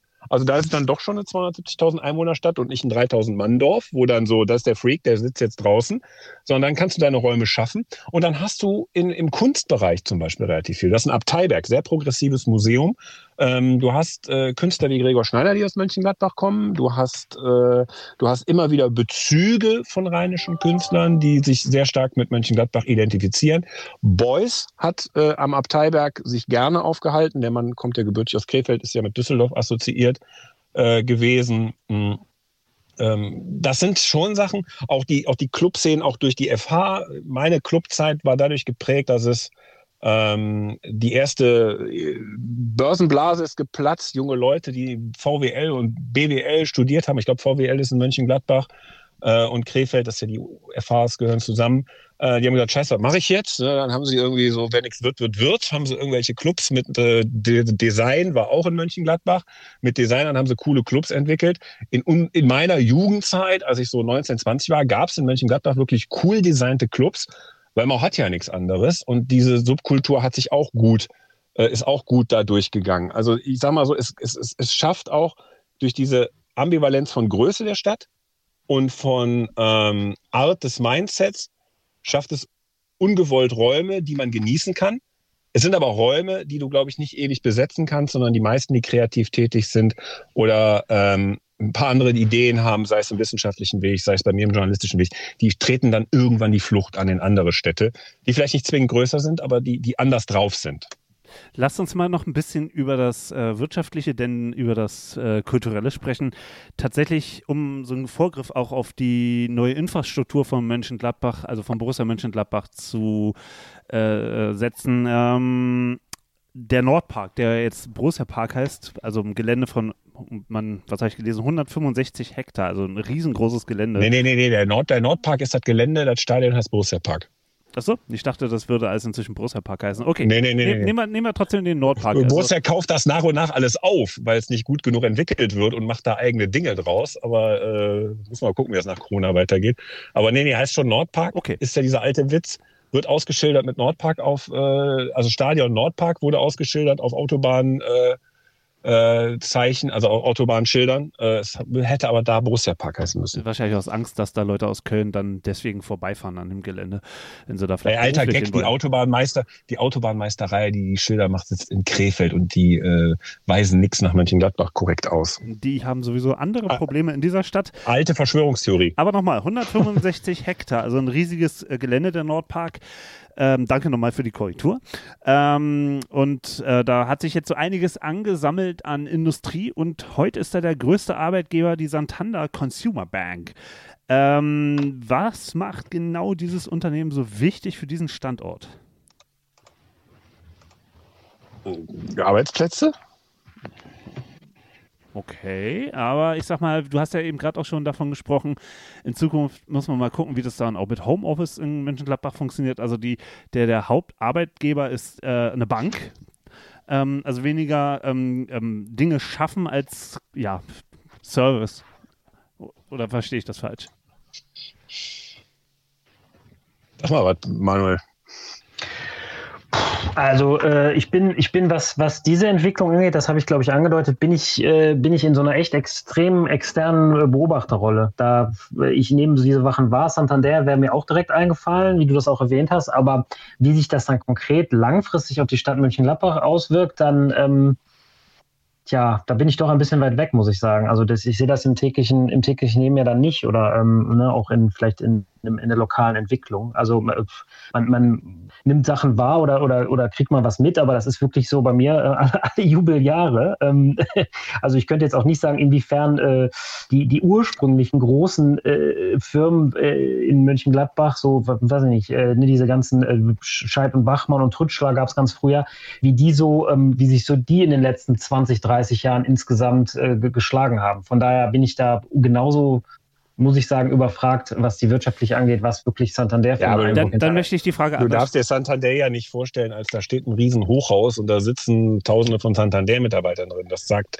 also es sagt eher was aus darüber, dass Santander das ist, die Bank, weil sie ist halt da, sie hat da ihren Sitz. Äh, aber äh, es ist, die, die sind da, die, klar, die sponsern die Jugendabteilung von Borussia, aber äh, die sind da nicht, das ist da kein Platzhirsch, wie das jetzt früher so, da steht jetzt eine Riesenfabrik und da sitzen zehntausende Leute drin. Also okay, Dimensionen okay. sind, okay, okay. ist viel diversifizierter, als äh, das klingt. Anders gefragt, also wie geräuschvoll war dann der, der Wechsel vom handwerklichen äh, Mönchengladbach hin zu so einem Service Mönchengladbach? Nee, es gibt ja, es, es gibt ja diesen Wechsel nicht. Das wollte ich ja gerade sagen. Ich, diesen, diesen Wechsel gibt es nicht. Also äh, es gibt immer noch, Mönchengladbach ist, ist, ist, hast, du hast immer noch viele Handwerksbetriebe, du hast große Elektrobetriebe. Also kannst im ganzen Rheinland unterwegs sein und irgendeine eine Mönchengladbacher Handwerksfirma oder in Mönchengladbach gegründete Handwerksfirma läuft dir äh, über den Weg. Ich nenne jetzt keine Namen, weil das dann ins Familiäre reingeht. Und für die mache ich keine Schleichwerbung, das gehört sich einfach nicht. Äh, so, ich habe keine Probleme mit denen, aber es gehört sich einfach nicht. Aber es ist immer noch eher ein, ähm, ein, ein, ein, ein so, ein Handwerksbetrieb hat halt ein, ein, paar Mitarbeiter. Ein Elektrobetrieb hat ein paar hundert, ein Gaswasser Scheiße, also Sanitärheizung. Die haben 20, 30 Leute, da gibt's ganz, ganz viele in der Stadt, das verteilt sich. Ja, dann bist du halt schon mal mit ein paar hundert oder knapp über tausend oder was weiß ich, äh, Mitarbeitern bist halt schon mal schnell der größte Betrieb. Aber das ist ein Wechsel hin zu diesem ähm, für diesen Consumer-Gegebenheiten Mönchengladbach, das sehe ich nicht. Es wird halt immer noch viel gemacht. Es ist halt sehr, ja, kleinkrämerisch halt, ne? So kleine Betriebe und dann kommt ein großer Platzhirsch hin. Äh, nehmen wir mal an, Borussia Mönchengladbach wird irgendwann mal so groß wie Bayern München, dann stelle ich einfach mal die Sinnfrage, wer äh, ist dann der größere Arbeitgeber? Tja, das äh, werden wir dann sehen, aber noch ist es nicht so weit. Und Stichwort Borussia Mönchengladbach, ähm, lasst uns doch jetzt mal über den Verein sprechen. Ähm, war ja ein, ein, kurzes Intro, wie erwartet. Ähm, Borussia Mönchengladbach 1900 als FK Borussia gegründet. Ähm, und 1965 in die Bundesliga aufgestiegen. So viel erfährt man nicht. Also was man auch so in den Statistiken sieht, so aus den 50er, 60er Jahren, ja, ähm, haut einen jetzt noch nicht so richtig äh, vom Hocker. Ähm, könnt ihr da vielleicht doch ein bisschen mehr äh, über die ersten 65 Jahre verraten? Was ich wissen muss. Manuel. Ja, also ich würde sagen, dass äh, in, den, in den ersten ja, 50, 60 äh, Jahren muss, muss man, wie halt auch der, der Fußball auch in vielen Bereichen, weil das ist jetzt nicht unbedingt was Gladbach-typisches, ähm, gab es halt, gab's halt andere Vereine, die die Platzhirsche waren. Also in, in, in Mönchengladbach ist das auch in, in, der Nachkriegszeit noch der heute leider ja fast bis zur Unkenntlichkeit verblichene Reiter SV, der ähm, der einfach auch über viele Jahre die Nummer eins war. Und ähm, ja, Borussia gab es halt ähm, ja in der, in, der, in der Oberliga dann und ähm, ja, oder äh, zweite Liga West etc. Ähm, letzten Endes äh, gibt es halt dann, gibt's halt so das erste Aufflammen, das auch, das auch dann überregional wahrgenommen wird, war halt der, war halt der Pokalsieg 1960. Ähm, ausgerechnet dann auch gegen, äh, gegen, gegen Köln. Ähm, und dann geht's, ähm, halt, ähm, also das ist, das ist dann noch erst der, der westdeutsche Pokalsieg, ne? Und dann äh, etc. gibt's dann geht's dann nachher noch Richtung Richtung Pokalsieg. Ähm, und in den in den in den nach äh, ja in diesen in diesen Jahren danach, die dann halt auch Richtung Bundesliga gehen, ist es ähm, wie, wie ich das auch immer wahrgenommen habe, ist halt auch extrem viel dann ähm, richtige, richtige Leute zum richtigen Zeitpunkt zu haben. Ja, dass du also nicht, ähm, du hast halt keine, du hast halt keine äh, zwangsweise ähm, äh, ja, Konzentrierung auf einen Verein wie Mönchengladbach, weil es deine einzige Wahl war, sondern ähm, wie sich dann auch durch die, kommen wir vielleicht später zu, durch die über die späteren Jahrzehnte von, von Gladbach dieser rote Faden zieht, dass es dass, dass wenn Fehler gemacht werden, geht es ziemlich schnell bergab, weil einfach diese strukturelle Überlegenheit nicht da war und nicht da ist für den Club, dass es halt, dass es halt irgendwie ein Selbstläufer wird oder dass vielleicht auch für andere, wie für andere Bundesligisten, dass es eigentlich immer nur diesen Weg gab in diese, in diese Richtung zu den Top 20 oder Top 10 oder vielleicht auch Top 30 Clubs in, in Deutschland zu gehören, sondern ähm, es kam dann irgendwo äh, in, in dieser Zeit ging es, ging es halt dann mit der Personale äh, Weißweiler weiter. Ne? Und ähm, auch, auch ähm, ja, Grashoff letzten Endes, das, das geht dann schon alles in die, in die 70er eher. Aber das sind so, das sind so ein bisschen die ersten Jahrzehnte, wo Gladbach oder Borussia Mönchengladbach ähm, aus dem Schatten der, der eigentlich viel ähm, organisierteren und viel strukturell auch stärkeren Nachbarvereine hervorgeht. Ähm, das ist, das ist ein blendender Übergang. Also der, ähm, der, der finde ich, wenn ich das jetzt von außen betrachte, in der Recherche ist tatsächlich äh, 63, 64 ähm, dass Hennes Weißweiler das Traineramt übernimmt. Ähm, war vorher in den 50er Jahren mal Assistenztrainer von Sepp Herberger. Und ähm, ja, Könnt ihr das zusammen? Kommen dieser ganzen magischen Elemente, Spieler, Trainer und Zeitgeist so ein bisschen beschreiben? Also Ende Ach, der, Mitte der 60er Jahre? Da ist ja viel Glück dabei gewesen. Das darfst du ja auch nicht vergessen. Also das spielt ja nicht nur, du hast ja nicht nur ähm, Weißweiler, der ja auch nur in Gladbach, der war ja mal beim Reiter Spielverein vorher, ne? Nochmal angehend daran, dass der Reiter Spielverein, der Spö, wie er in Mönchengladbach heißt, heute, glaube ich, jetzt eine Bezirksliga, ich will ja nichts Unrechtes tun. Ähm, dass die, ähm, dass die Nummer eins waren, da war er mal.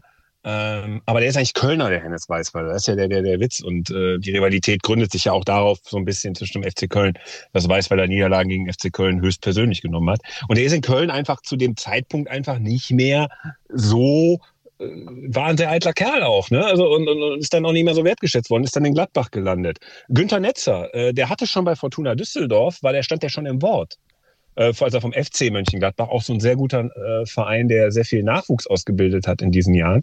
Ähm, da war der Netzer schon auf dem Weg nach Düsseldorf. Da haben die Düsseldorfer, was sie halt häufiger tun, im seriös, lieber ein Bier getrunken oder was weiß ich, warum die sich nicht gemeldet haben. Da haben die sich aber nicht final gemeldet. Und dadurch konnte man, konnten die Vertreter von Borussia Mönchengladbach in die Lücke stoßen und haben Günter Netzer für Borussia Mönchengladbach bekommen. Ähm, dass in deinem Umfeld der Stadt Mönchengladbach so herausragende Talente urplötzlich geboren sind, ich nenne jetzt mal Job Heinkes, der ist aus Mönchengladbach, ähm, dass der, der auch eine Schleife erstmal über Hannover ging, ja auch erstmal im eigenen Land nichts galt, ähm, dass du, dass du so eine Koinzidenz hast mit sehr vielen regionalen Talenten, einem Top-Trainer, einem Übertalent aus der Stadt Mönchengladbach, das aber eigentlich gar nicht für Mönchengladbach spielen wollte erst oder für Brüssel erst spielen wollte. Äh, diese Zufälle, diese historischen, die hast du. Und insofern ist jetzt am Anfang, klar, ist das eine Mannschaft, die dann irgendwo äh, wenn du Fußball-Nerds soziodemografisch korrekt aufgestellt äh, nach Altersgruppen fragst, was sind denn so in den Nachkriegsjahren die besten Fuß- oder prägendsten Fußballmannschaften, dann kommen die auch in den Top 50 auf Borussia Mönchengladbach wegen der 70er Jahre. Und die Geschichte sollten wir jetzt auch nicht so, so ganz aufrollen. Ich glaube, die, die, die kennen die meisten Leute, dass das mal ein prägender Club war. Ähm, aber so dass das dazu gekommen ist, äh, wir sollten uns nichts vormachen. Da kommt auch sehr, sehr viel Zufall, spielt da auch eine Rolle. Ähm, es ist halt nicht am Reißbrett entstanden und da waren geniale Leute am Werk, sondern da war einfach das Glück, am richtigen Zeitpunkt zum richtigen Ort, also am richtigen Ort zum richtigen Zeitpunkt zu sein, spielte natürlich auch eine Rolle. Ich würde aber trotzdem sagen, Weißweiler als Trainer Ausnahmetalent und äh, ich glaube Anfang der 70er, Ende der 60er war ja auch. Nee, nee, ich sage ja nur, dass der, in dass der in Gladbach gelandet ist, ist jetzt nicht so äh, das ist ein sehr interessanter Weg halt. Ne? Also der hätte auch, wenn die in Köln gesagt hätten, du, du bist der beste Mann, äh, hören, äh, wenn wir jetzt in die Bundesliga gehen, dann nehmen wir dich, ne? dann, dann wäre er nie in Gladbach gelandet. Ist er aber und äh, deswegen ist es halt eben auch sehr interessant, ähm, was, was ihn so ausmacht. Also ähm, Netz hat ihn ja mal als extrem starrsinnig beschrieben, wegen seiner sehr, sehr offensiven äh, oder er hat, nee, nicht als starrsinnig ähm, beschrieben, so würde ich jetzt fragen, war er zu starrsinnig, weil er so sehr an seinem offensiven Konzept äh, gehangen hat. Ähm, wie, wie kann man ihn im Nachhinein ähm, ja, bewerten, gerade was, was auch seine Eigenwilligkeit, im, im positiven Sinn auch eigenwillig, ne? also äh, ist jetzt nicht immer nur negativ. Ähm, ja, wie würdet ihr ihn heute sehen, Manuel? Ja, interessanter Punkt. Ich glaube, deshalb äh, hätte ich mir immer mal gewünscht, dass ich zu der Zeit schon irgendwie äh, denk, denkend oder überhaupt äh, geboren unterwegs äh, gewesen wäre, um das so äh, mitzuerleben. Was, was klar ist, ist nicht äh, wie jetzt in den letzten Jahrzehnten oder im, im letzten Jahrzehnt vor allem äh, populär gewordene, ja, äh, wie sagt man, äh, Mensch, Menschenflüsterer, ne? Oder wird jetzt gesagt über die über den neuen Trainer? Also ähm, ich, ich glaube, das war nicht, also äh, war schon war schon recht ähm, recht äh, kauziger und und äh, ja herrischer Typ, ähm, der aber und da, da bin ich voll bei Christoph bei, als er als er einmal da war, ähm, dann halt mit diesen Ausnahmetalenten und mit seiner Art wirklich, wirklich, ja, äh, attackierenden Fußball zu spielen. Und natürlich war dann äh, Netzer, weil der Name schon öfters fiel, war einfach mit seiner Art Fußball zu spielen vielen, vielen Mannschaften überlegen, weil er halt einfach über 40, 50 Meter halt diese, diese vorbereitenden Bälle spielen konnte, gleichzeitig aber noch Torgefälligkeit hatte, sodass da einfach eine Mannschaft war, die äh, die, der es völlig egal war, äh, ne, ob es drei Gegentore gab. Sie haben halt angegriffen, haben halt extrem viele Spiele gehabt mit extrem hohen äh, Torbeteiligungen. Und ähm, das, das war halt so, also das ist irgendwie so dieses, äh, heute würde man sagen, das ist halt, das ist halt richtig super, wie der das äh, schafft, seine Taktik da auf den Platz zu bringen und gleichzeitig die individuellen Freiheiten. Ähm, wobei das natürlich ganz lustig ist, wenn man sich Videos von dieser Zeit anguckt, wie viel da, ja, wie viel da wirklich taktisch im Detail gearbeitet wurde. Das ist natürlich wesentlich weniger, als du jetzt in den, ja, in der hochprofessionellen Fußballwelt in den letzten 10, 15 Jahren oder letzten 20 Jahren hattest. Ähm, aber es passte dann halt, halt auch genau mit diesen Spielern lange Zeit. Aber, und das ist dann so, ähm, was dann irgendwann so am, am, am Horizont auftauchte, dass das Ende davon war dann halt einfach auch damit, dass du mit diesem, mit dieser Generation oder anderthalb Generationen, das, das war halt dieser Kern und das war halt keine strukturelle Sache, dass du das einfach immer wieder weiter fortsetzen konntest und immer wieder drei, vier neue Top-Leute reinkamen, ähm, sondern es lag einfach an, an, einem, ja, an diesen acht oder zehn Jahren, wo einfach ähm, richtig guter Offensivfußball oder richtig, richtig ähm, aggressiver Fußball nach vorne gespielt wurde, ähm, der, der dann einfach genau passte zu der Zeit. Ich, ich das wären heute große Pressingmaschinen wahrscheinlich. Ich will, wenn ich, wenn ich darf, einen, einen Satz zu, zu, zu, zu Weißweiler noch sagen, weil der ja oft als so ähm, schnell beleidigt, äh, umgekehrter Narzisst. Ne? Man sagt nicht äh, Danke genug zu mir. Äh, das Verhältnis zu Günter Netzer, was glaube ich ähm, äh, so, so, so sehr ambivalent ist, aber dann doch, glaube ich, beide können so ohneinander diese Gladbacher Zeit nicht denken. Äh, als Günther Netzer eine Kneipe aufgemacht hatte, äh, das Lovers Lane in, in, in einer Diskothek, äh, womit er sich verdingte, damit er nebenher noch ein bisschen mehr Geld verdient, weil Gladbach halt auch nicht so viel bezahlt hat. Er hat ja auch das Fohlen-Echo, das Stadionmagazin äh, erfinden dürfen, damit er noch Nebeneinkunft hat. Ähm, Netzer, da hat der, der Weißweiler gesagt, das ist das Ende. Also so Weißweiler wird ja immer so als knochiger, äh, dann, dann am Ende doch sehr konservativer Mensch beschrieben. Aber es gibt halt so ein paar Anekdoten, wo man sagt, naja, nicht so ganz. Also zum Beispiel vor dem ersten Meistertitel 69, 70 oder um die Zeit hat die Mannschaft ihm auch versucht zu erklären, du musst schon ein bisschen auch Defensive äh, mit einbeziehen, sonst gehen wir immer wieder in den entscheidenden Momenten unter, dass jemand so wie Netzer sich frei bewegen durfte ähm, und am Ende es sogar so so eine Beleidigkeit bei bei Weißweiler gab, als Netzer dann gegen Spanien sich verabschiedete. Ähm, das zeigt schon, dass das nicht, dass das nicht immer so der, der Mann war, der den Weg da ging. Und zweiter Punkt, was so über die 70er Jahre, was man komplett betrachten muss, ist ja nicht nur Weißweiler, da war ja dann auch noch Lattek, man hat dann ja, auch da Alan Simonsen. Ja, da ja, kommen wir später, aber das, man hat trotzdem ja doch Figuren über diese Gruppe hinaus gefunden von außen, die den Verein ja dann doch über eine gewisse Zeit noch getragen haben. Ähm, ich würde mich trotzdem nicht ganz mit dem ähm, Argument ähm, Zufall ähm, zufrieden geben, weil tatsächlich auch die 60er Jahre, also da fallen ja auch die 68er Pro äh, Studentenproteste hinein, da, da, da kommt eine, eine, ganz neue Musik auf, auf, auf den Markt, da kommen die Beatles, da kommen die Stones, ähm, und ähm, ausgerechnet Gladbach ist dann dieser Anziehungspunkt, dass dann Spieler auch aus ganz woanders auf einmal in, in, in die niederrheinische äh, Provinz hinwechseln. Also Horst Köppel kam, glaube ich, aus Stuttgart und sowas. Ähm, also da, da muss ja doch noch ein bisschen mehr als nur Zufall dabei gewesen sein. Also wie viel Zeitgeist äh, steckt oh, in Gladbach drin? Die große historische Lüge, die, gegen die ich immer wieder ankämpfe, dass Borussia Mönchengladbach der Verein in den 70er Jahren war, der stürmenden ähm, linken Willy Brandt Gesellschaft. Oh, nee, nee, nee, nee, nee, das habe ich, das hab ich ja, nicht Moment, aber das ist ja diese, du hast ja diese Zeitgeistfrage. Ne? Die, spielt ja, die spielt ja oft bei der Betrachtung dieser Zeit eine Rolle. Und Bayern München, die dann lieber mal 1-0 gewinnen, äh, konservativ spielen, dieses Bayern und so.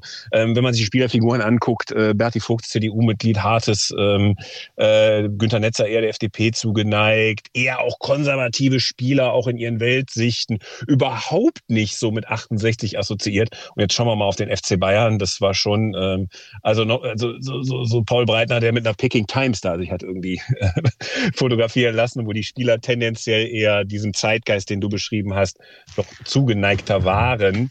Ähm, das ist immer so diese, diese, diese lustige äh, Romantisierung von Borussia Mönchengladbach. Ich glaube schon, dass Weißweiler ein Fixpunkt war und dass man einfach Bock hatte, für diesen Verein zu spielen, weil er erfolgreich war am Ende. Das glaube ich, das unterscheidet dann, äh, unterscheidet die damalige Zeit nicht zwingend von der heutigen.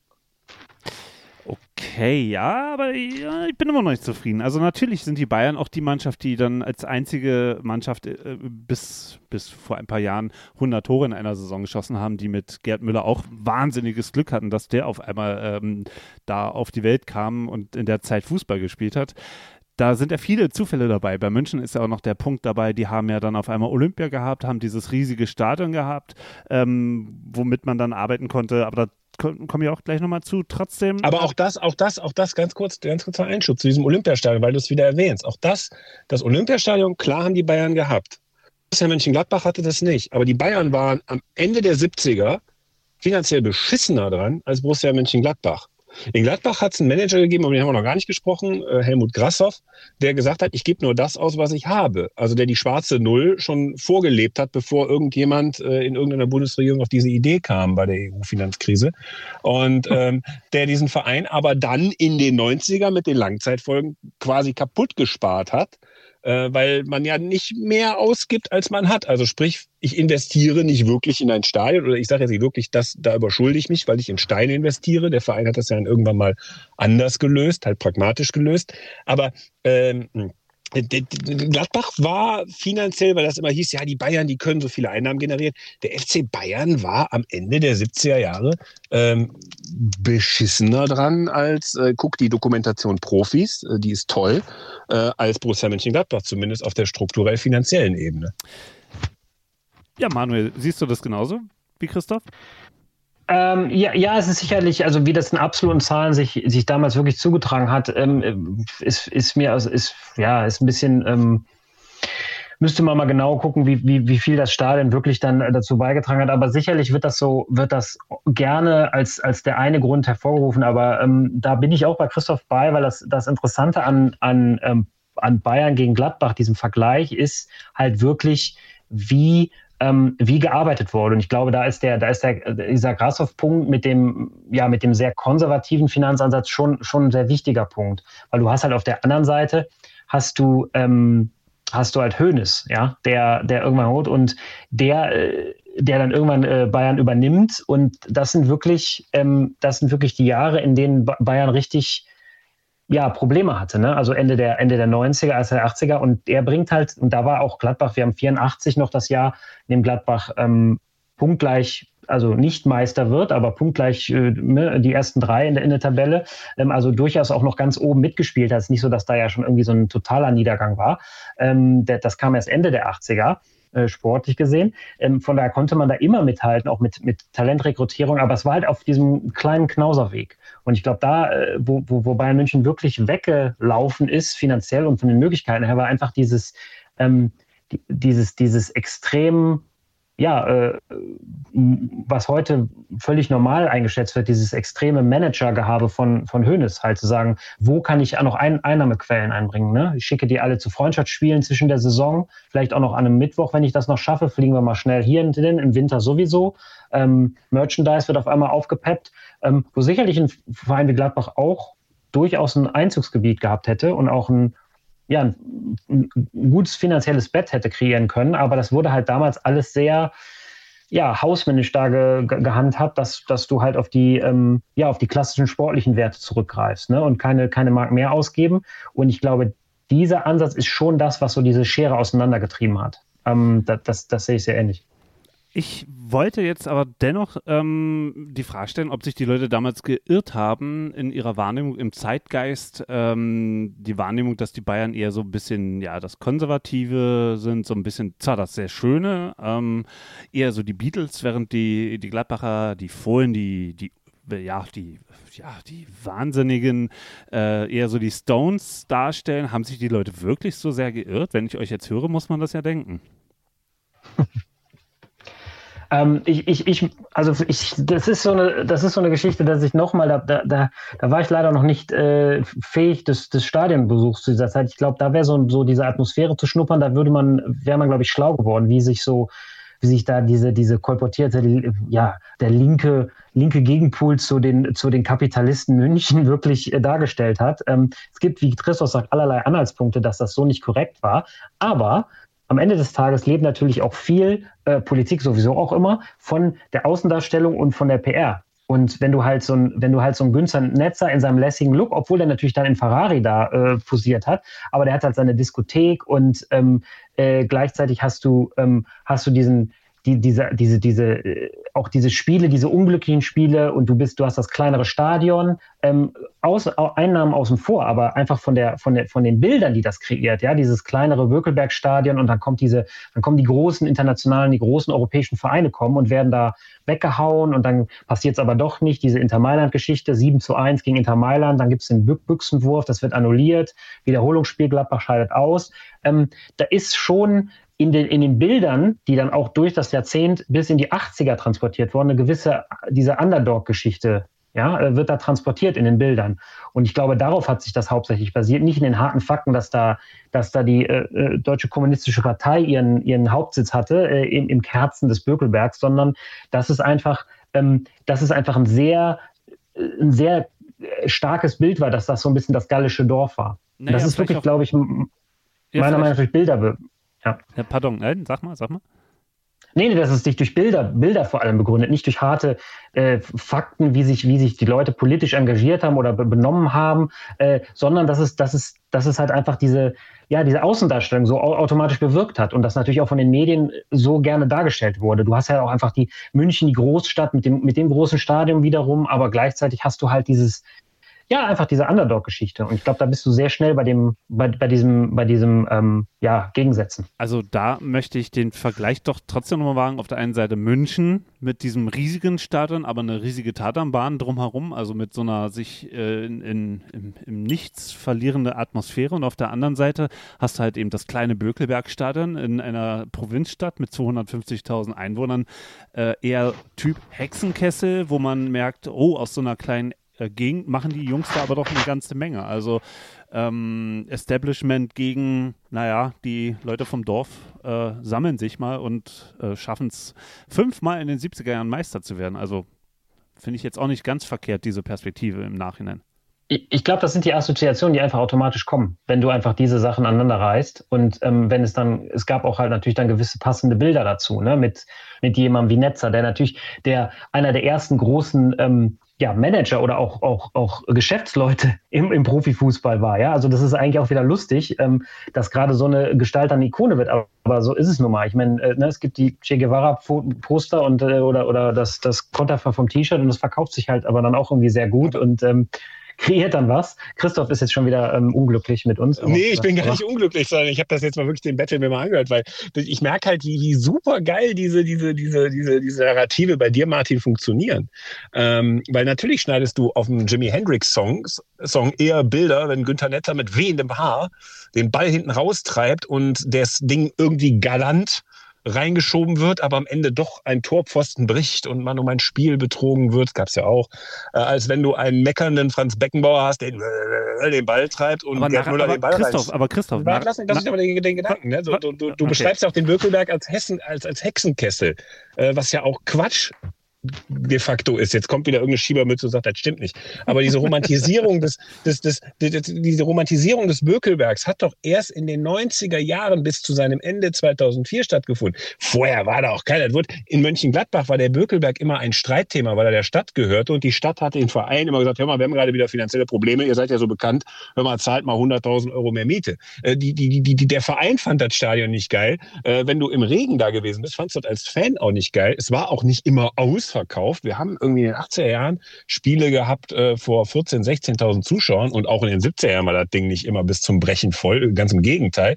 Also diese ganzen Framings, will ich jetzt mal sagen, ähm, die über Borussia Mönchengladbach in den 70er Jahren, die bis heute nachwirken, ähm, die finde ich immer sehr lustig. Ich meine, klar spielt der Verein damit auch. Das soll er auch tun, weil daraus erzählt er sich und damit verdient er knallhart gesagt Geld.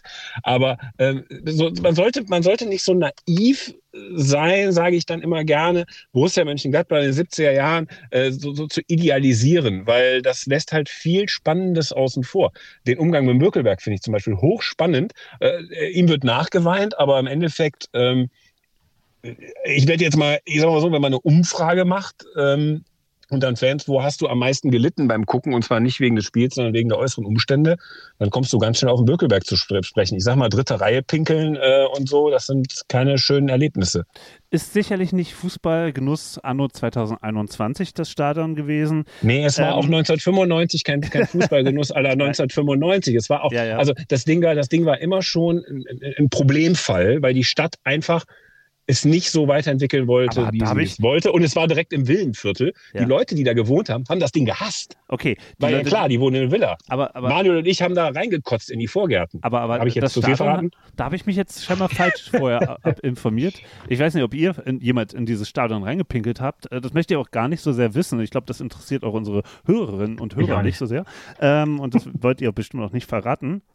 Aber dann habe ich mich trotzdem falsch informiert, offenbar im Vorfeld, ähm, weil den, die Kiesgrube der Köhl, das hat doch die Borussia erworben, wenn ich das richtig in, im Internet gefunden habe.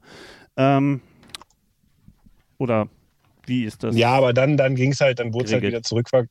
Es wurde wieder zurückverkauft, ich weiß gar nicht wann, 50er Jahre, Manuel, vielleicht weißt du es, an die Stadt, weil man halt einfach auch mal pleite war. Ne? Also es, äh, und die Stadt hat halt immer wieder Borussia zwar als Werbeträger gesehen, aber natürlich auch als äh, Sanierungsfall für den eigenen Haussäckel, weil wir sind ja dann wieder beim Industriellen. Der Stadt ging es auch nicht so geil, dass die jetzt sagt, komm, wir bauen euch da mal irgendwo auf der grünen Wiese 40.000 Leute hin.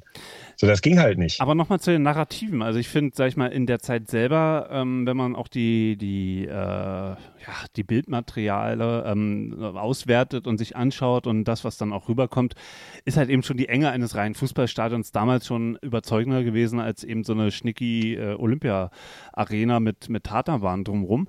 Und ähm, was ich auch sehr interessant finde, dass äh, Borussia Dortmund der äh, 70er Jahre war Borussia Mönchengladbach, also quasi der Gegenspieler der Bayern. Du hast ja heute noch viele Leute in den 60ern, in den 70er Jahren, äh, die große Gladbach-Fans immer noch sind, obwohl sie keinen regionalen Bezug mehr dazu haben, weil die Gladbacher damals eben das Gegenstück zu den Bayern waren. Also ähm, das bedingt sich, glaube ich, auch ganz schön gegenseitig alles.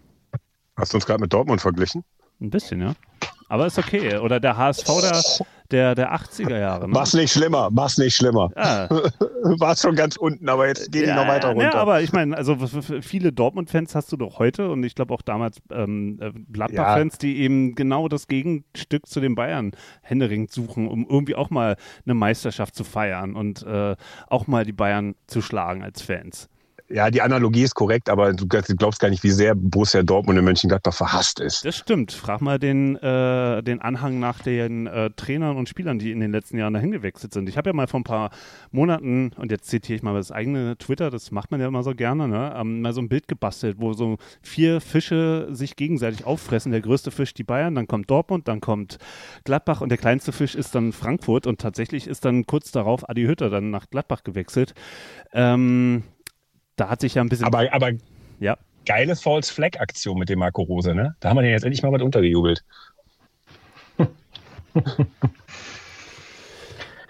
Gut, ähm, ähm, lasst uns nochmal in die 70er gehen, bevor wir dann gleich in die 80er rübergleiten. Ähm, Äh, dann kam ja Udo Lattek, der genau das Gegenteil ähm, war vom Hennes Weißweiler, eher so der Typ Kumpel, äh, der eher äh, ja, mit einem Bier in der Kabine sitzt, so auch so ein Narrativ vielleicht äh, oder so ein Bild, was man gerne vor Augen hat äh, in seiner Fantasie. Lattek kommt nach Mönchengladbach und lässt einen ganz anderen Fußball spielen, wird tatsächlich auch nochmal zweimal Meister. Aber irgendwie, ähm, wenn man sich das genau anschaut, danach geht es mit Gladbach abwärts. Stück für Stück mein Empfinden. Ähm, und lag das schon an Udo Lattek, dem man ein fehlendes taktisches Verständnis nachsagt oder eher äh, und eher eine kumpelhafte Motivationskunst nahelegt? Oder war es dem Management von Helmut Grashoff geschuldet? Christoph.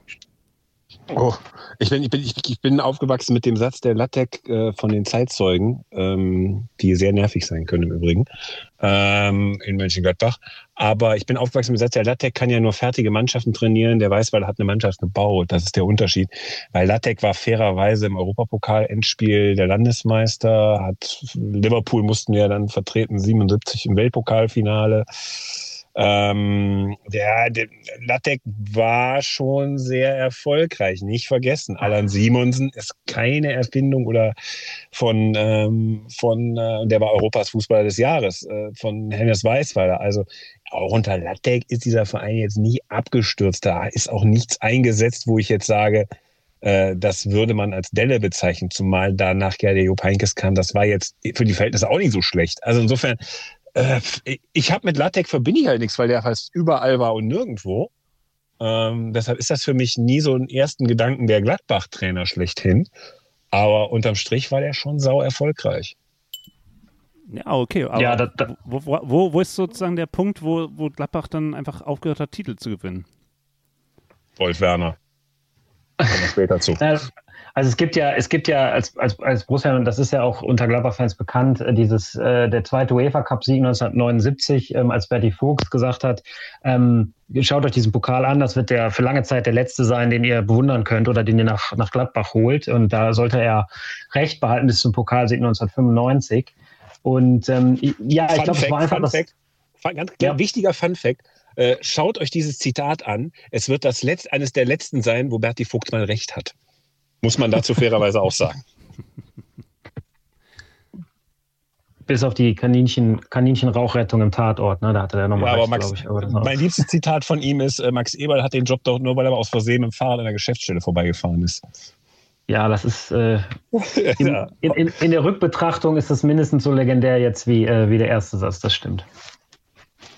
Aber, aber ich glaube, es ist einfach, ich glaube, es ist einfach ein Ende, Ende einer, einer, einer Ära, einer Generation gewesen. Und ähm, da ist einfach dieses, dieses, was ich vorhin äh, angemerkt hatte, dieses automatische ähm, Talent nachkommen, ist, ist einfach da nie so garantiert gewesen, dass es dann automatisch auch in die 80er übergehend ähm, so war, dass, dass Gladbach da immer noch die Mannschaft ist, die man schlagen muss, um, äh, um deutscher Meister zu werden. Also ne, ich habe, ähm, ne, es hörte dann, dann Vogts hörte auf oder, oder äh, Bonhoff, Heinkes waren, waren dann weg. Das waren einfach die prägenden Gestalten und das ist dann für einen, das ist äh, egal in welcher Epoche du bist, du kannst das dann einfach nicht so weitermachen. Ähm, zumal Gladbach ja äh, nicht in den Jahren äh, von 80 bis 85 da wirklich äh, schrecklich war. Ja, also da waren immer noch, äh, es war immer noch im ersten, im ersten äh, Tabellendrittel. Äh, 84 habe ich angesprochen. Das war, ähm, das war am Ende, ne, war man, war man nur vom, vom Torverhältnis vom Meistertitel getrennt. Das war, das viele Gladbacher denken die oder finden die Mannschaft 84, 85 dieser Saison oder 83, 84 diesen, diesen Jahren mit die beste ähm, die stärkste Mannschaft. Ähm, die, die Gladbach hier hatte definitiv die stärkste Mannschaft, die nie Meister geworden ist. Ähm, von daher zog sich ja schon noch eine ganze Weile äh, weiterhin, dass Gladbach über die strukturellen Verhältnisse vielleicht ähm, doch immer eine erste Geige in, ja, in den Top Top 6, Top 5, Top 8 äh, spielte. Ähm, also so ganz harter Abstieg ähm, kam er da noch nicht. Aber es hat vielleicht auch so Christoph, zu tun. Christoph, warte mal, du hattest doch auch im Vorgespräch auch mal gesagt, äh, Grassoff. Grassoff, äh, Tod äh, sparen. Was? Ja. Ja, das ist ja die Nummer, aber was ich, was, äh, vielleicht lag es halt in den 80ern übrigens daran, dass der Fußball immer hässlicher wurde und keinen schönen Fußball mehr vertragen hat und alle sich dann wie nach gerichtet hat. Das ist jetzt so eine These, stell die mal in den Raum.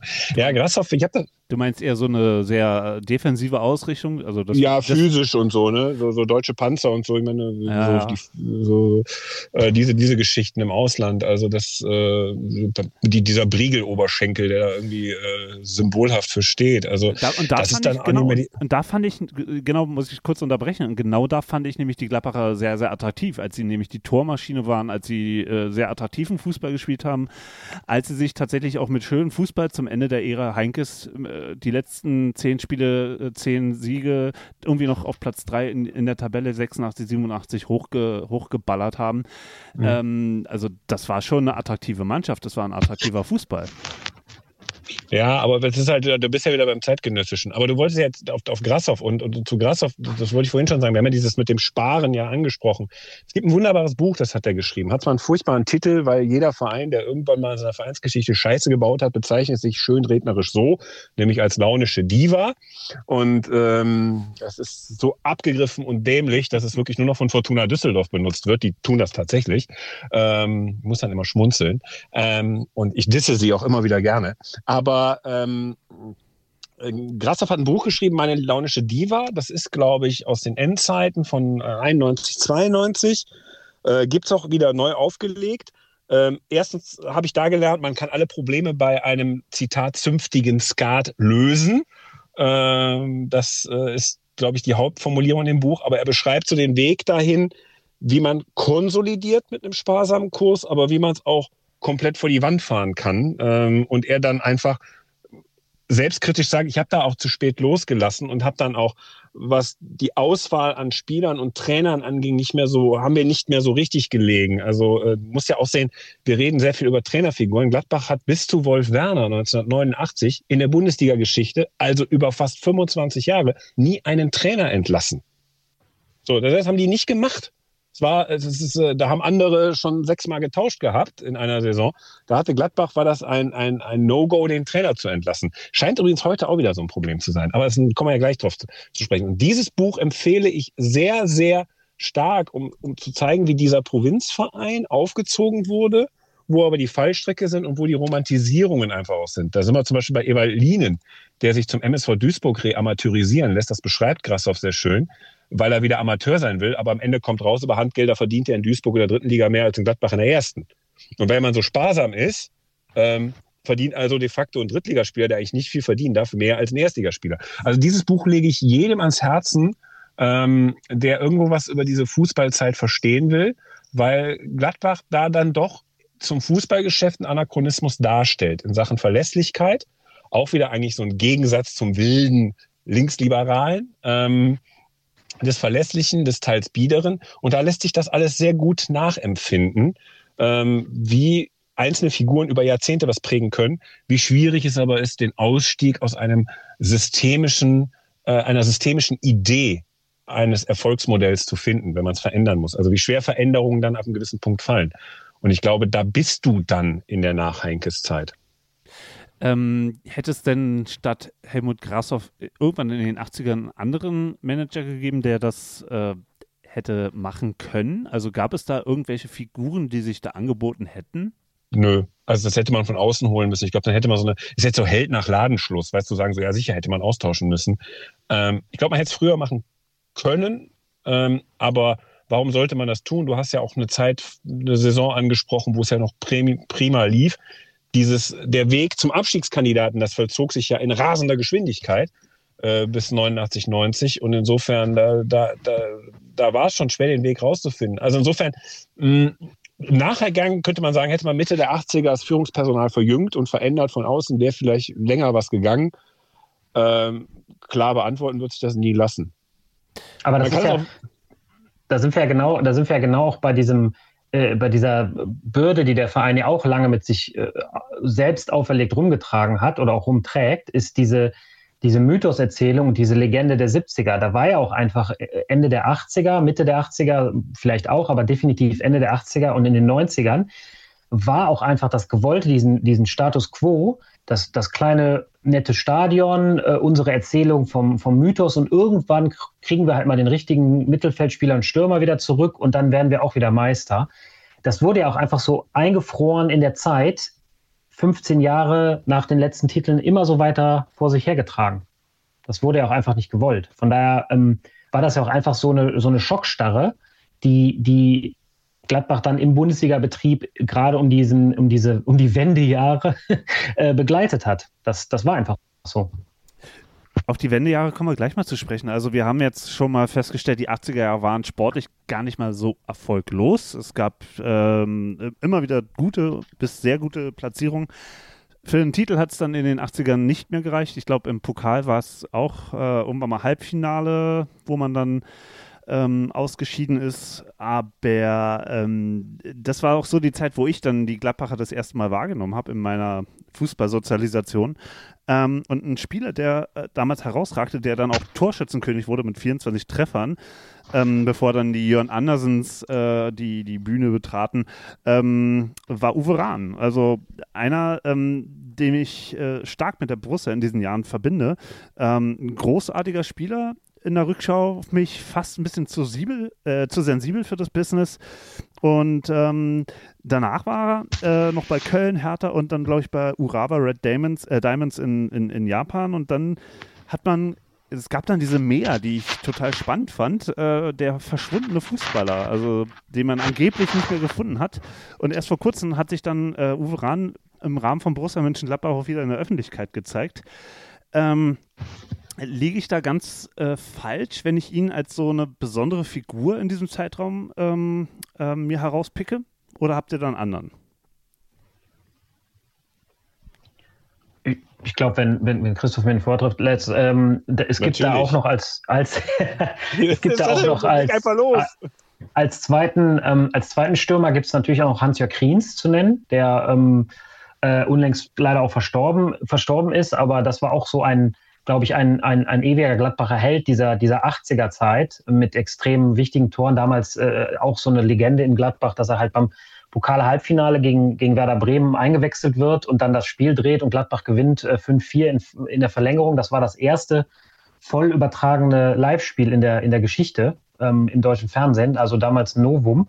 Ähm, dann, dann, dann das von dir angesprochene vielleicht Halbfinale. Da ging es sogar noch ins Finale gegen Bayern München und dann verschießt Matthäus den Elver vorher zu Bayern wechselt, gegen Bayern München.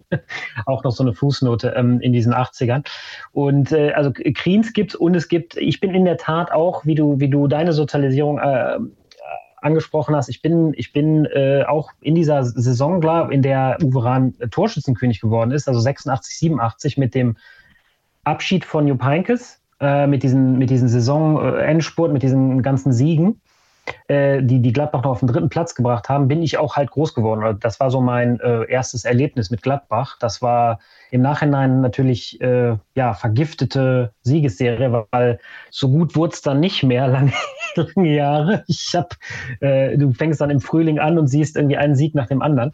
Das, ähm, und da war Uwe Rahn sicherlich einer der, ja, einer der Helden. Also für mich ist das halt auch einer der, einer der Gesichter der, der 80er, obwohl er letzten Endes natürlich dann nachher noch dem zum, zum Erzrivalen Köln gegangen ist, den, den auch zur Vizemeisterschaft. Das waren so ja die Daumen, Daumenjahre, Daumen gegen Höhnes und so. Da, da, also der hat auch noch ja wirklich andere erfolgreiche Stationen gehabt. Aber ich denke mal, seine Blütezeit war schon in Gladbach, war dann auch Fußballer des Jahres. Das war der äh, danach nur noch Marco Reus und äh, vorher äh, Netzer und Vogt jeweils zweimal. Also man sieht allein da schon auch, dass Fußball Deutschland da schon den ihn so als äh, ja einen Starstürmer der, der, der Liga gesehen hat. Und ähm, ich glaube, es ist einfach so, von seinem Naturell gewesen, dass du hast diese mehr vom Verschwinden äh, da auch äh, angesprochen. Das ist halt einfach nur jemand gewesen, der sich nach und nach vom Fußball entfernt hat. Und äh, damals gab es natürlich auch so dann auslaufend äh, am Ende seiner Karriere, Anfang der 90er, einfach weniger Bedarf, dass dann noch 60, 80 äh, Ex-Profis irgendwo auf irgendwelchen Kanälen was zum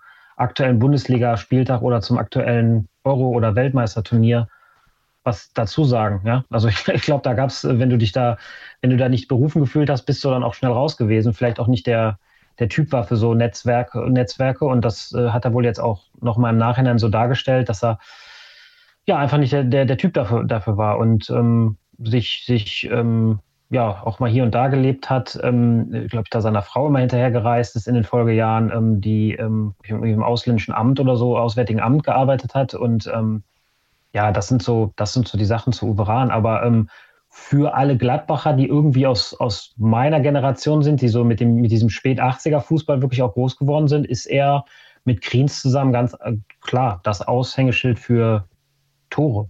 Ja, Christoph, Christoph ähm, was sagst du zu Hans-Jörg Kriens, wenn, wenn äh, Manuel den jetzt gerade nennt? Ich habe dir ja im Vorfeld gesagt, dass du, wenn du mit Rahn kommst, eher Kriens nehmen solltest. Ähm, ja, Kriens ist für mich so der Uwe Rahn. Ich bin ja ähm, nicht, ich bin ja im Winter, ich bin ja im Winter eingestiegen, Manuel. Ich habe es mir ja einfach gemacht. Ich bin ja zu fiesen Zeiten als Fan eingestiegen. Ich weiß zu Uwe Rahn nur, dass mein Großvater immer versucht hat, mich zum Gladbach-Fan zu machen. Der ist 88 gestorben. Und in dieser Wahnsinnssaison, von der du gesprochen hast, hat mein Großvater mich immer wieder versucht, als Sechsjähriger dahin zu treiben. Geh doch mal zum Training vom Borussia. Guck mal, das ist der Uwe Rahn. Da sind die durch den bunten Garten in München-Gladbach gejoggt. Mir war es scheißegal. Dann kam die WM 90 und ähm, dann hat mich Fußball elektrisiert, auch durch den angesprochenen Lothar Matthäus. Äh, muss man ganz ehrlich so sagen. Äh, Lothar Matthäus, der ja heute behauptet, äh, immer ganz, ganz im, im neuesten Vereinsmagazin oder einem der letzten, hat er sich in Gladbach-Klamotten ablichten lassen und gesagt, er ist ja eigentlich eher Gladbacher und Puma ist ja sowieso seine Marke vom Vater, wo der gearbeitet hat bei Puma und so weiter und so fort. Da musste ich sehr, sehr lachen. Ähm, aber ähm, nee, für mich war dann, ich bin dann 1990 wirklich zu Borussia gekommen und als als äh, habe die ersten zehn Jahre meines Lebens mich überhaupt nicht dafür interessiert. Insofern scheidet der Rahn für mich aus, aber dann triffst du halt auf eine Borussia, die ist gelinde gesagt scheiße. Also das ist wirklich so, Thomas Eichin läuft über rechts und äh, versucht eine Flanke zu schlagen.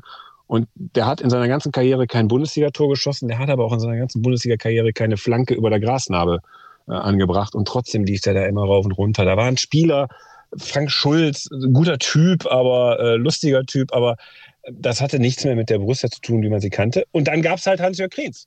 Und der hat halt Tore gemacht, der hat halt getroffen, der war sympathisch. Also wenn du als junger Mensch, Kind würde ich das nicht mehr nennen, Autogramm von einem Spieler haben wolltest und der zuvorkommend und höflich ist dann noch und keine Allüren hat, dann war das Hans-Jörg Kriens. Und das war ein, ein hoch netter Mensch, wie wir vielleicht heute wissen, zu nett.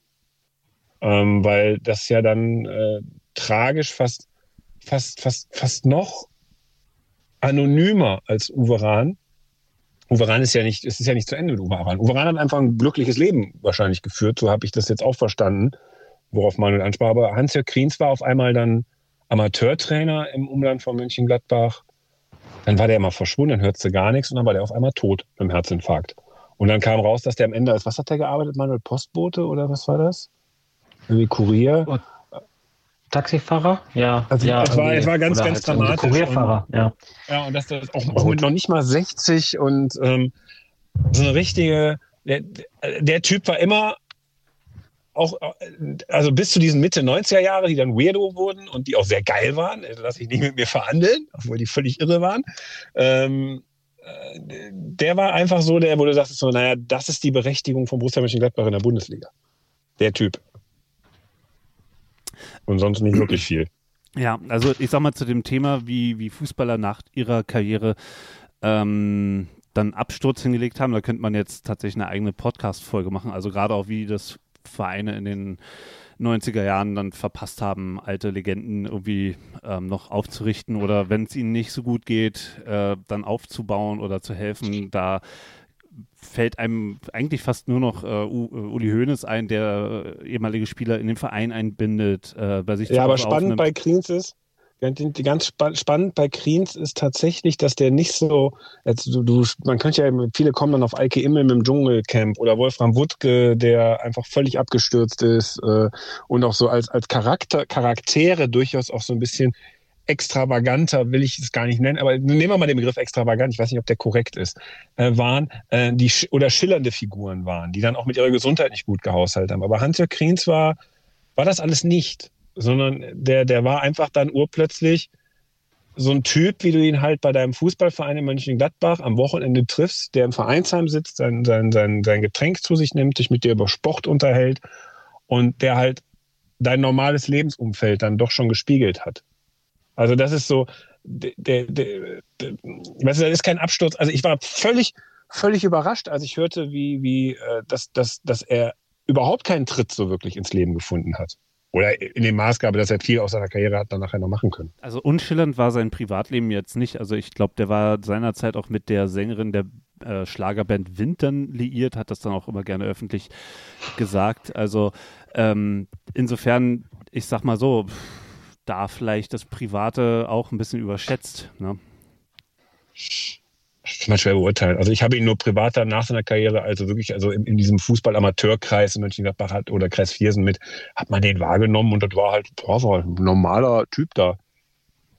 Ja, das, das Angenehm. Schließt, schließt, Angenehm. schließt sich nicht aus, aber ich glaube tatsächlich, ähm, dass, äh, ich meine, selbst, selbst große, große Stars äh, wie, wie Eke Hessler, die jetzt in Siebtligisten in Berlin trainieren und tatsächlich von der großen Bühne weitestgehend verschwunden sind, es sei denn, sie werden nochmal für irgendwelche Werbefilmchen aus der Kiste rausgeholt. Ähm, ist das Thema Profifußballer und was aus ihnen geworden ist, tatsächlich eher ein trauriges in, bei, bei vielen Vereinen. Ohne dass sie, sag ich mal, so spektakulär wie Immel oder Wutke ähm, quasi über die Klippe gesprungen sind. Uli Borowka ist ja auch ganz dramatisch. Ne? Hat ja Gott sei Dank die Kurve gekriegt. Ja, sehr, sehr, sehr, sehr positiv, muss man ja auch sagen. Also das Buch, was er geschrieben hat, die, die Stiftung, die er äh, angestoßen hat, extrem toll, muss ich ganz ehrlich sagen. Ähm, aber lass uns jetzt mal wieder zu Gladbach zurückkommen. Also ähm, äh, Manuel, du sagtest ja schon Wendejahre. Ähm, da hatte Gladbach dann Wolf Werner, Gerd vom Bruch hinter sich. Ähm, und der, der Anschluss an die Tabellenspitze war vollkommen weg. Ähm, waren das dann diese strukturellen Probleme und Mängel, die Gladbach hatte? Also sprich das Stadion, auch die Zeit ändert sich, Wende, Wendejahre, ähm, Profifußball wird immer professioneller, kommt immer mehr in die Medien. Ähm, hat da Gladbach da den Zug verpasst? Oder waren es dann eben diese, diese, diese personellen Mängel, die Gladbach nicht mehr aufholen konnte? Ja, also definitiv eine Mischung aus allem. Also du hast, du hast dieses Strukturproblem, du hast natürlich auch zu der Zeit, ich habe den äh, 1. FC Köln angesprochen, äh, du hast ja einfach auch in der, in der Region ähm, mit den anderen Vereinen, auch, auch wenn das äh, ne, nicht, nicht immer durchgängig so war, ähm, beispielsweise Uerdingen und, und Fortuna Düsseldorf ja in den Mitte der 80er starke Jahre oder die besten besten Vereinsjahre ne, bei Oerding damals und, und Fortuna Düsseldorf. Ähm, äh, und, und dann hast du den ersten FC Köln, äh, ja, gerade um diese Wendejahre. Da hast du natürlich auch Konkurrenz, was die, was die Talente angeht ne, und was du so, was du so ziehen kannst. Und wenn du das kombinierst mit dieser dann am Ende oder sich, sich dem Ende neigenden Sparpolitik von Christoph angesprochen, von Grashoff bis, bis 91, ähm, da, da bist du natürlich, ja, da bist du sehr, äh, sehr bieder unterwegs und hast, und hast dann, wenn du auch nicht diese, diese Talente mehr hast, die dir so ein bisschen ausgehen, Effenberg äh, kommt dann irgendwann, aber ist dann auch noch zu jung. Ähm, du hast, was, was ich jetzt mir auch noch gerade eingefallen ist, natürlich noch eine irre, eine irre Aktion war natürlich noch äh, Igor Belanov, wenn man sich noch daran erinnert. Mhm. Ähm, der ist ja dann genau in diesen Wendejahren gekommen und ähm, als irgendwie als Supertransfer ähm, kommt er dann halt für, für, für zwei Jahre nach Gladbach. Und das, ja, ich glaube, das hat war vielleicht dann auch noch so eine Geschichte, wo, wo, wo, wo Rassos sich gedacht hat, ach Gott, ne, das, ich mache definitiv nicht mehr so eine Nummer, äh, wie, wie, so ein Belanov da zu holen. Aber das, ähm, das war so, ja, alles äh, ein bisschen hauruck. Der Fußball war äh, atemberaubend äh, schlecht oder auch sehr traurig. Ähm, nostalgisch gesehen habe ich das äh, auch als irgendwie lustige Jahre in Erinnerung, weil einfach so viele bekloppte Aktionen da passiert sind, wie halt dieses äh, wie halt dieses, äh, dieser Belanov-Transfer. Ich erinnere mich auch noch an äh, ein Eigentor im Pokal nach, glaube ich, 30 Sekunden von Joachim Stadler, ein Hackenlupfer am Bökelberg aus äh, 20 Metern. So ein Tor habe ich auch nicht wieder gesehen. Das war irgendwie Gegen so alles. Lauter, ne? ähm, Ganz genau. Und das sind irgendwie so, das sind natürlich alles nur so einzelne Anekdoten, aber irgendwie ähm, diese Jahre sehe ich vor mir mit so einem regnerischen Bökelberg, wo du irgendwie mit Hoffnung hingehst und dann geht's irgendwie, steht es irgendwie irgendwann eins zu drei oder so. Äh, das so irgendwie hat sich das bei mir so verfestigt. Aber ähm, es war irgendwie immer was los. Meistens was Schlechtes, aber ähm, es fehlte an der Struktur, es fehlte an den Talenten und es fehlte auch einfach an der Vision, äh, zu sagen, wie man weitergeht. Äh, Grashoff quasi ziemlich in den Ausufern oder in den Ende, Endejahren und deswegen ähm, war das dann bis vielleicht bis zu per Personal Kraus oder auch mit dem Namen F-Werk verbunden, da ging es ja dann langsam wieder aufwärts ab äh, Flipsen und das waren so halt, das waren so halt diese Übergang in die Mitte der 90er.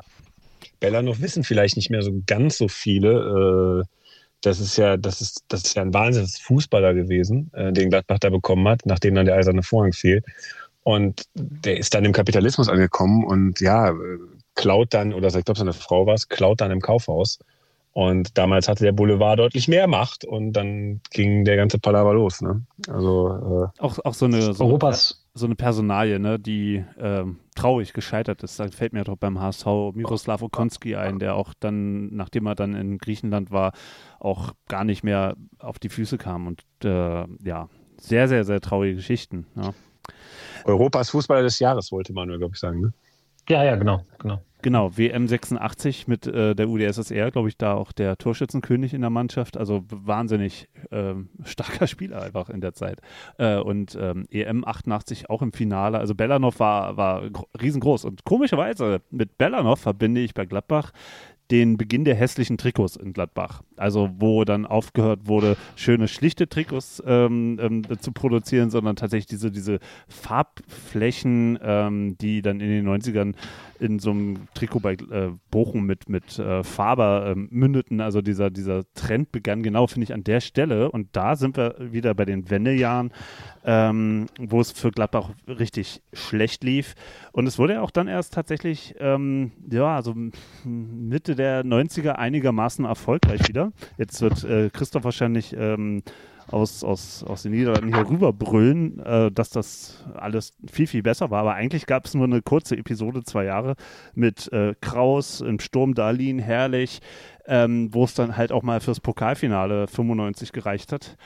Ähm, das zu gewinnen. Oder hat es ja 92 schon gereicht, ne, ja, das Pokalfinale. Ja, da ist ja schön, dass du den Namen Gelsdorf sparst und uns schonst. Ja, das ist, das, ja. ist, das ist gut. Aber, aber, aber ich äh, erwähne tatsächlich auch ähm, äh, als Gegenentwurf vom, vom Torhüter Ralf Sievers bei, Glad, äh, bei Hannover 92 und äh, bei Gladbach den ewigen Uwe Kamps. Also ich meine, man hat ja nicht nur Pech in der Zeit gehabt, dass man auch so eine Leute dann im, im Team hatte, die einen ja auch jahrzehntelang, ähnlich wie Rüdiger Vollborn in Leverkusen, äh, erhalten geblieben sind. Obwohl er so klein ist. Ein wahnsinnig guter Torhüter. Ja gebe ich dir recht, man hat nicht nur Pech, wenn man im Pokalfinale 92 nur mit einem Stürmer gegen einen Zweitligisten einen durchschnittlichen aufläuft.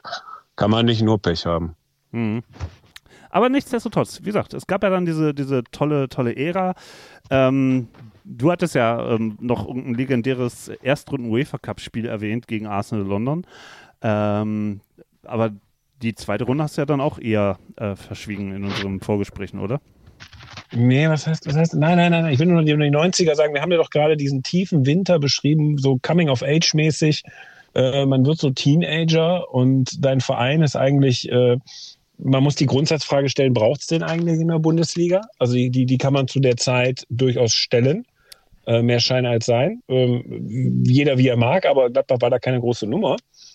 Dann übernimmt der Rolf Rüssmann vom, vom ähm, Helmut Krassow. Und Rolf Rüssmann hat sich ja nun nicht dadurch als Manager ausgezeichnet, dass er sparsam war, sondern genau das Gegenteil ist der Fall. Da gibt es halt Anekdoten von Spielern, die ins Büro gegangen sind bei, bei Rüssmann und 800.000 Mark als Jahresgehalt wollten als so, das wäre schön. Und dann sagt der Rüstmann zum Spieler, du brauchst, äh, wenn du mehr als eine Mille willst, kannst du direkt wieder gehen.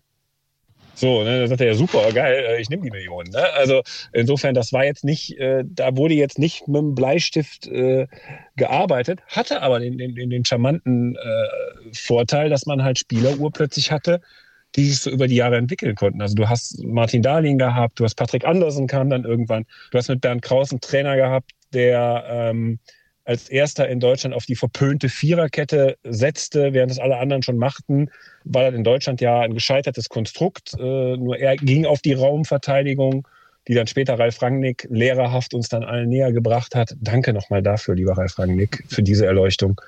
Ähm, ähm, äh, Ironie bitte, kennzeichnet. Ähm, und Bernd Kraus hat das durchgezogen, hatte die Spieler dafür. Ja, und dann kam der Mittelfinger von Effenberg beim schon angesprochenen Berti Vogts. Da ist er wieder bei der WM 94. Ne? Also, äh, Aber da war er nicht bei Gladbach, oder? War er nicht da äh, schon in Italien? Nee, Moment, also äh, Nationaltrainer war Berti Vogts und der Berti Vogts hat den Effenberg rausgeschmissen und damit äh, für den internationalen Fußball desavouiert und der AC Florenz hat gesagt, na gut, dann mal weg mit Effenberg, so waren die Zeiten und Gladbach hat gesagt, ach, wir machen das. Ich erinnere mich noch an die Saisoneröffnung, äh, 94, 95, da war das noch nicht in trockenen Tüchern, wo Effenberg sagt, ich komme auf dem Fahrrad. Und äh, da ging es schon rum, ne? so nach dem Motto, so das Fahrrad, das fährt hier bald. Äh, das war schon cool. Ich glaube, äh, sieben Millionen Mark haben sie bezahlt. Und das war so in der Dimension. Zweitligist. war, Florenz war damals, glaube ich, ein Zweitligist. Ja, ich glaube, das auch noch sowas spielt da eine Rolle, aber international wollte noch keiner. Und man hat wirklich sieben Millionen Mark für den bezahlt. Und ursprünglich spielte Stefan Effenberg und die wilde große Welt da. Äh, äh, mit Martin Dahlin, einem furchtbar spannenden Stürmer. Äh, eine, ein, ein, ein, ein, ein, also ich nenne ihn ja heute Gott, ähm, das beste Hinterteil seit Jaromir Jager im, im Weltsport. Also was der Typ den Ball abschirmen konnte. Ähm, und Patrick Andersen muss ich auch nicht viel drüber sagen. Und dann fügten sich auch so Christian Hochstetter, Jörg Neun. Und urplötzlich baut sich da vor deinen Teenager-Jahren eine Mannschaft auf, wo du denkst, hey, das ist eigentlich gehobene nationale Klasse.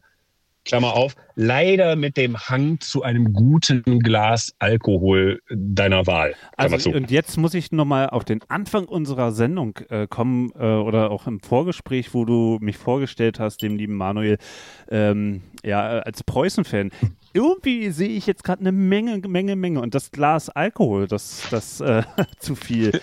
ja, also, also war vielleicht Borussia Mönchengladbach in der Zeit eher so der BSC Preußen des Fußballs und kann froh sein, dass es dann keine DEL, DFL als geschlossenes System im Fußball gab, weil sonst wären die jetzt auch ich finde bei so ich finde, bei so Eishockey-Quervergleichen äh, aus den 90ern mit dem Fußball ist der Manuel der wahre Experte. ja, eben, genau. Ich höre euch zu, ich höre euch zu. Irgendwas mit DEG. Ja, jetzt aber mal oh, im Ernst. Ja. Also, also ein, Team, was man, ähm, wo man viel zu viel Geld reinpumpt, zu große Ambitionen ähm, und irgendwann fällt der Laden mal richtig krass auseinander. Ich sehe da jetzt Parallelen, ganz im Ernst. Ja, aber das ist aber, da darf ich dir ganz ehrlich sagen, äh, dadurch ist die Marke halt, das sind ja unterschiedliche Marken. Also Preußen Berlin ist, äh, ja, die Stories sind geil. Also kann man beim Kollegen Klaus Vetter vom Tagesspiegel immer gut nachlesen. Er hat da ein paar schöne Sachen geschrieben. Aber ähm, nee, das, das kann man, klar, die, die, die Weirdo-Sachen, du kannst es mit, eher tendenziell mit der DEG vergleichen, die auch so, da habe ich mal einen gefragt, hör mal, was habt ihr eigentlich mit dem Verein verdient? Ja, super, 24 Millionen Mark die Saison, das war Bundesliga im Fußballbereich, ja. Und das Problem war, die Mannschaft hat 36 Millionen gekostet. Ne, so, so, so, so, so, mal eben ein Drittel Unterdeckung. Ähm, also das sind so, so Geschichten, kennt man auch. So krass war es, glaube ich, nicht in Gladbach. Man hat ja Geld tendenziell verdient damit. Ne? Also man hat ja schon, die Stadionfrage wurde halt immer drängender, weil alle anderen bauten aus. Man wollte Kommt mir auch so bekannt vor. Kommt mir auch bekannt vor. Ja, aber alle anderen wollten so Richtung, Richtung einer WM, haben sich Landesbürgschaften auch irgendwo organisiert. Äh, Gladbach hat ja dann am Ende auch eine bekommen für den, für den Borussia Park. Aber es war so, ich sag mal so, äh, die, die Spieler, die Mannschaft war cool. Die Spieler untereinander waren, glaube ich, auch cool miteinander. Also da gibt es lustige Anekdoten, deren Verschwiegenheit garantiert ist, weil sie bei Fantreffen waren und dann im Nachhinein erzählt wurden. Und da, da bleiben wir auch. Aber da kann man sich sicher sein, es war eine gute Stimmung in der Mannschaft, manchmal zu gut. Ich erinnere mich an ein Spiel bei Fortuna Düsseldorf, mein 15. Geburtstag am 11.11.1995. Gladbach verliert ah. nach zwei André Winkhold-Toren und einem nicht gegebenen Tor durch Michael Klinkert war es, ne? Ähm, 3 zu 2, kann nicht die Tabellenführung mitten in der Saison übernehmen. Und ähm, in der Halbzeit prügeln sich die Spieler noch mit einem Ordner, weil sie wahrscheinlich von Nachdurst geplagt äh, einen kürzeren Weg zur Kabine nehmen wollen. ähm, äh, das war wirklich so, da, da habe ich gelernt, so auch Erfolg kann hoffnungslos machen. Ähm, und äh, naja, diese Mannschaft hatte das Talent tatsächlich in der Saison 95, 96 war es auch relativ close, war Dortmund eine sehr gute Mannschaft, hatte den Spirit, aber die hat, die hat man auch geschlagen in diesen Zeiten oder hat gut mitgehalten gegen diese Mannschaften. Also nüchtern betrachtet hätte man auch durchaus um die Meisterschaft mitspielen können, zumindest in der Saison 95, 96. Irgendwie wiederholt Ich hoffe, ich habe das diplomatisch genug aus, ausgedrückt. Hast du, hast du, hast du. Und irgendwie wiederholt sich die Geschichte, dass irgendwelche Top-Spieler von Gladbach dann nach Dortmund ins Ruhrgebiet wechseln. Aber da kommen wir vielleicht später noch ganz kurz drauf zu sprechen. Ähm, jeweils der, der, der Niedergang ähm, beginnt, finde ich, auch genau an der Stelle, wo Herrlich den Verein verlässt und dann ähm, das alles so über die nächsten Jahre auseinanderfällt. Mit ja, Moment, nee, nee, nee, nee. Na, 95, 96 war Heiko Herrlich schon weg und man hat wirklich 12 Millionen bekommen, Mark für einen Spieler, der dann in Dortmund nicht mehr so gut war, der dann auch hier tragisch verletzt war, also eine tragische Erkrankung hatte. Ähm, und, und man muss schon sagen, Heiko Herrlich ist zum richtig, richtigen Zeitpunkt gegangen. Was man mit der Kohle gemacht hat, äh, perspektivisch, das war vielleicht eher das Ding. Ich erinnere mich vor allem daran, dass es doch relativ geräuschvoll war, wie dieser Transfer. Das war geil. Das war, das war Wild West. Also sogar, ich erinnere mich noch, dass er mich mal beschimpft hat am Spiel, äh, 95, 96, als er schon für Dortmund spielte. Und wir haben uns reingeschmuggelt in den äh, Bereich, wo der Pressebereich ist. Und dann äh, haben wir Witze gemacht über Heiko Herrlich, der gerade in den Bus stieg. Und er drehte sich rum und sagte zu mir, nimm deinen scheiß Rüssmann-Chip aus deinem Kopf. Also so, so war ich 16, so wurde ich geadelt. Herrlich. Das wirkt bis heute, glaube ich. Nö, ich habe ja immer noch einen Russland-Chip. Meine ich ja. Der Rolf Rissmann des Shorthanded News, meine Damen und Herren, äh, Herr Christoph Ulrich. Heute bei uns in der Sendung mit Manuel Breuer, ähm, der in Cambridge sitzt. Und wir gehen jetzt tatsächlich mit Gladbach zusammen erstmalig in die zweite Liga. Und welche Ursachen begründen diesen Abstieg?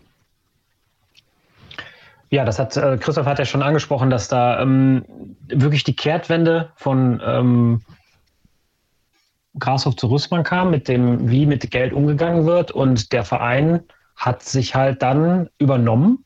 Ähm, ich möchte also, weil wir gerade auch nochmal von den Saisons 94, 95, 95, 96 geredet haben. Für mich ein Knackpunkt war auch, dass also 95, ähm, so nach einem Drittel der Saison, verkündet Effenberg die Vertragsverlängerung ähm, mit damals irgendwie kolportierten 5,5 Millionen Deutschmark äh, Gehalt, was äh, für Gladbach unvorstellbar, generell aber auch ein, ein, sehr, sehr hohes Gehalt zu der Zeit war. Und ich glaube, da war auch so ein bisschen, da fing dieser Riss auch in der Mannschaft an, weil du hast halt dieses, sagen, einigen wir uns jetzt mal auf das äh, Party-Team in diesen zwei Jahren. Aber da fängt es natürlich auch, dann geht es natürlich auch eine gewisse, gibt es eine gewisse Neidentwicklung und dann äh, dadurch zerbröckelt auch dieses Team ein bisschen. Äh, Flipsen, Karl-Heinz Flipsen auch als einer der ja, der, der kongeniale Dribbelpartner von, von Effenberg in diesen Jahren, äh, später ja auch, äh, da gab es Urlaubsgeldklagen, da gab es ja noch Geschichten, wo er sich quasi gegen den Verein gestellt hat, ähm, dann aber auch falsch verstanden wurde, es gab Pfiffe. Ähm, das sind so diese, diese Helden. Effenberg zieht dann, zieht dann weiter, ähm, dann, kommt, dann, kommt der, dann kommt der Abstieg und dann hast du einfach extrem viel finanzielle Altlasten, weil du halt in den Jahren zwischendurch äh, ne, aus, aus, aus skandinavischen Ländern aus, aus Frankreich hast du Leute geholt, die allesamt nicht das versprochen haben, hast denen aber allen immer noch extrem viel Gehalt gezahlt, weil es, weil man jetzt in meiner zwei Jahre UEFA Cup gespielt hatte, weil man ja ein Pokalsieger war, 95 und dann gibt es diese doch für einen Fan sehr roman romantische und tolle Rettung. Ich war da auch natürlich mittendrin, wir alle waren das. Das waren so die, das waren so die Jugendjahre äh, mit Friedrich Rausch 98, äh, ne, die große Rettung, dann noch mit Effenberg, der unter Tränen dann geht. Und das Jahr danach geht es einfach alles Sack und Asche und man, und man geht wirklich sang- und klanglos. Also äh, ich war im Stadion 8 zu 2 gegen Bayer Leverkusen zu Hause. Leverkusen damals eine, eine starke, sehr spielstarke Mannschaft, nimmt Gladbach völlig auseinander. Das war ein Trauerspiel. Eine Woche darauf später führt man, Toni Polster kommt von Köln nach Gladbach, äh, Polster köpft das 1 zu 0 in Wolfsburg, paar Tage darauf, man will diese Schmach von dem 8 zu 2 vergessen machen, geht dann nochmal 7-1 unter. Also einfach. Ich war auch bei diesem Spiel, ich war bei beiden Spielen. Ich habe ich äh, weiß, das aber Musel-Doppelpack gegeben. Also muss man natürlich, da braucht man, das ist jetzt keine gladbach ne, das ist wirklich ein Rekord. Also, dass man als Fan dann 15 Gegentore in einer Woche sehen muss bei zwei Spielen, ist, glaube ich, äh, so relativ einmalig. Also da kommt irgendwie, ne, selbst, äh, selbst die, die schlechtesten Clubs kommen da nicht mit oder auch Schalke im vergangenen Jahr kommt da nicht mit. Und das ist, ähm, das war wirklich mit Pauken und Trompeten. Und da war der Verein auch 99. Weißt du, noch, weißt du noch, wie die Abstiegssaison ja? angefangen hat? Erinnerst du dich noch? Ja klar, 3 zu 0 gegen Schalke, äh, Polster Doppelpack. Äh, ja, Tabellenführer. Also äh, das volle Programm. Du bist Tabellenführer am ersten Spieltag und danach im Grunde nichts mehr. Hast aber auch Riesentalent eigentlich auf dem Platz, die einfach aber noch nicht gut genug sind, um die Mannschaft zu führen. Du hast einen, du hast einen Robert Enke da, du hast Sebastian Deißler, ähm, große Namen, äh, ne? also auch traurige Geschichten natürlich in beiden Fällen ähm, für die weitere Karriere. Und ja, das, äh, ja, das geht dann wirklich alles in so einem, in so einem schwarzen Loch, zieht sich das alles nach unten und 99 bist du dann äh, in der zweiten Liga und bist wirklich am Boden, weil du auch einfach finanziell nicht sagen kannst, wir, wir ziehen uns einfach direkt wieder hoch. Und dann, ähm, dann beginnt halt eigentlich auch in Gladbach eine neue Ära mit, ähm, mit Personalien wie, ähm, wie Schippers, der heute noch, der heute noch, ja, der, der Finanzguru quasi ist und nach und nach ähm, mit den richtigen Personalentscheidungen, ich will jetzt nicht zu viel vorwegnehmen, dass äh, das nach und nach repariert wird, mit noch einem ganz großen Ausschlag nach unten. Fünf Jahre später aber. Na gut, so. das ist eine andere Geschichte. ist auch ja. lustig. Kaufhaus des Westen. Steht nicht in Berlin zu dem Zeitpunkt. Aber ja. ähm, ähm so, so, so, so, so, ein Zeitmarker ist natürlich die Jahrtausendwechsel, der, der Jahrtausendwechsel Gladbach als Zweitligist. 2001 ja. dann wieder zurück. Dann kommen eben jetzt diese Jahre, die doch eher relativ mäßig waren und äh, mit dieser unfassbaren Auswärtsflaute. Also, weiß nicht, wie viele Jahre man brauchte, um irgendwie mal in einer Saison mehr als einen Auswärtssieg äh, hinzulegen. Das war katastrophal. Ähm, und dann stieg man 2007 erneut wieder ab, stieg dann sofort wieder auf. Ähm, aber genau dieser Zeitraum 2000 äh, bis 2007, was hat euch damals Hoffnung äh, gemacht, dass es mit Gladbach doch nochmal wird? Und äh, war das dann der inzwischen eröffnete Borussia Park? Ähm, Waren es neue, junge Talente? Was, was hat euch genährt?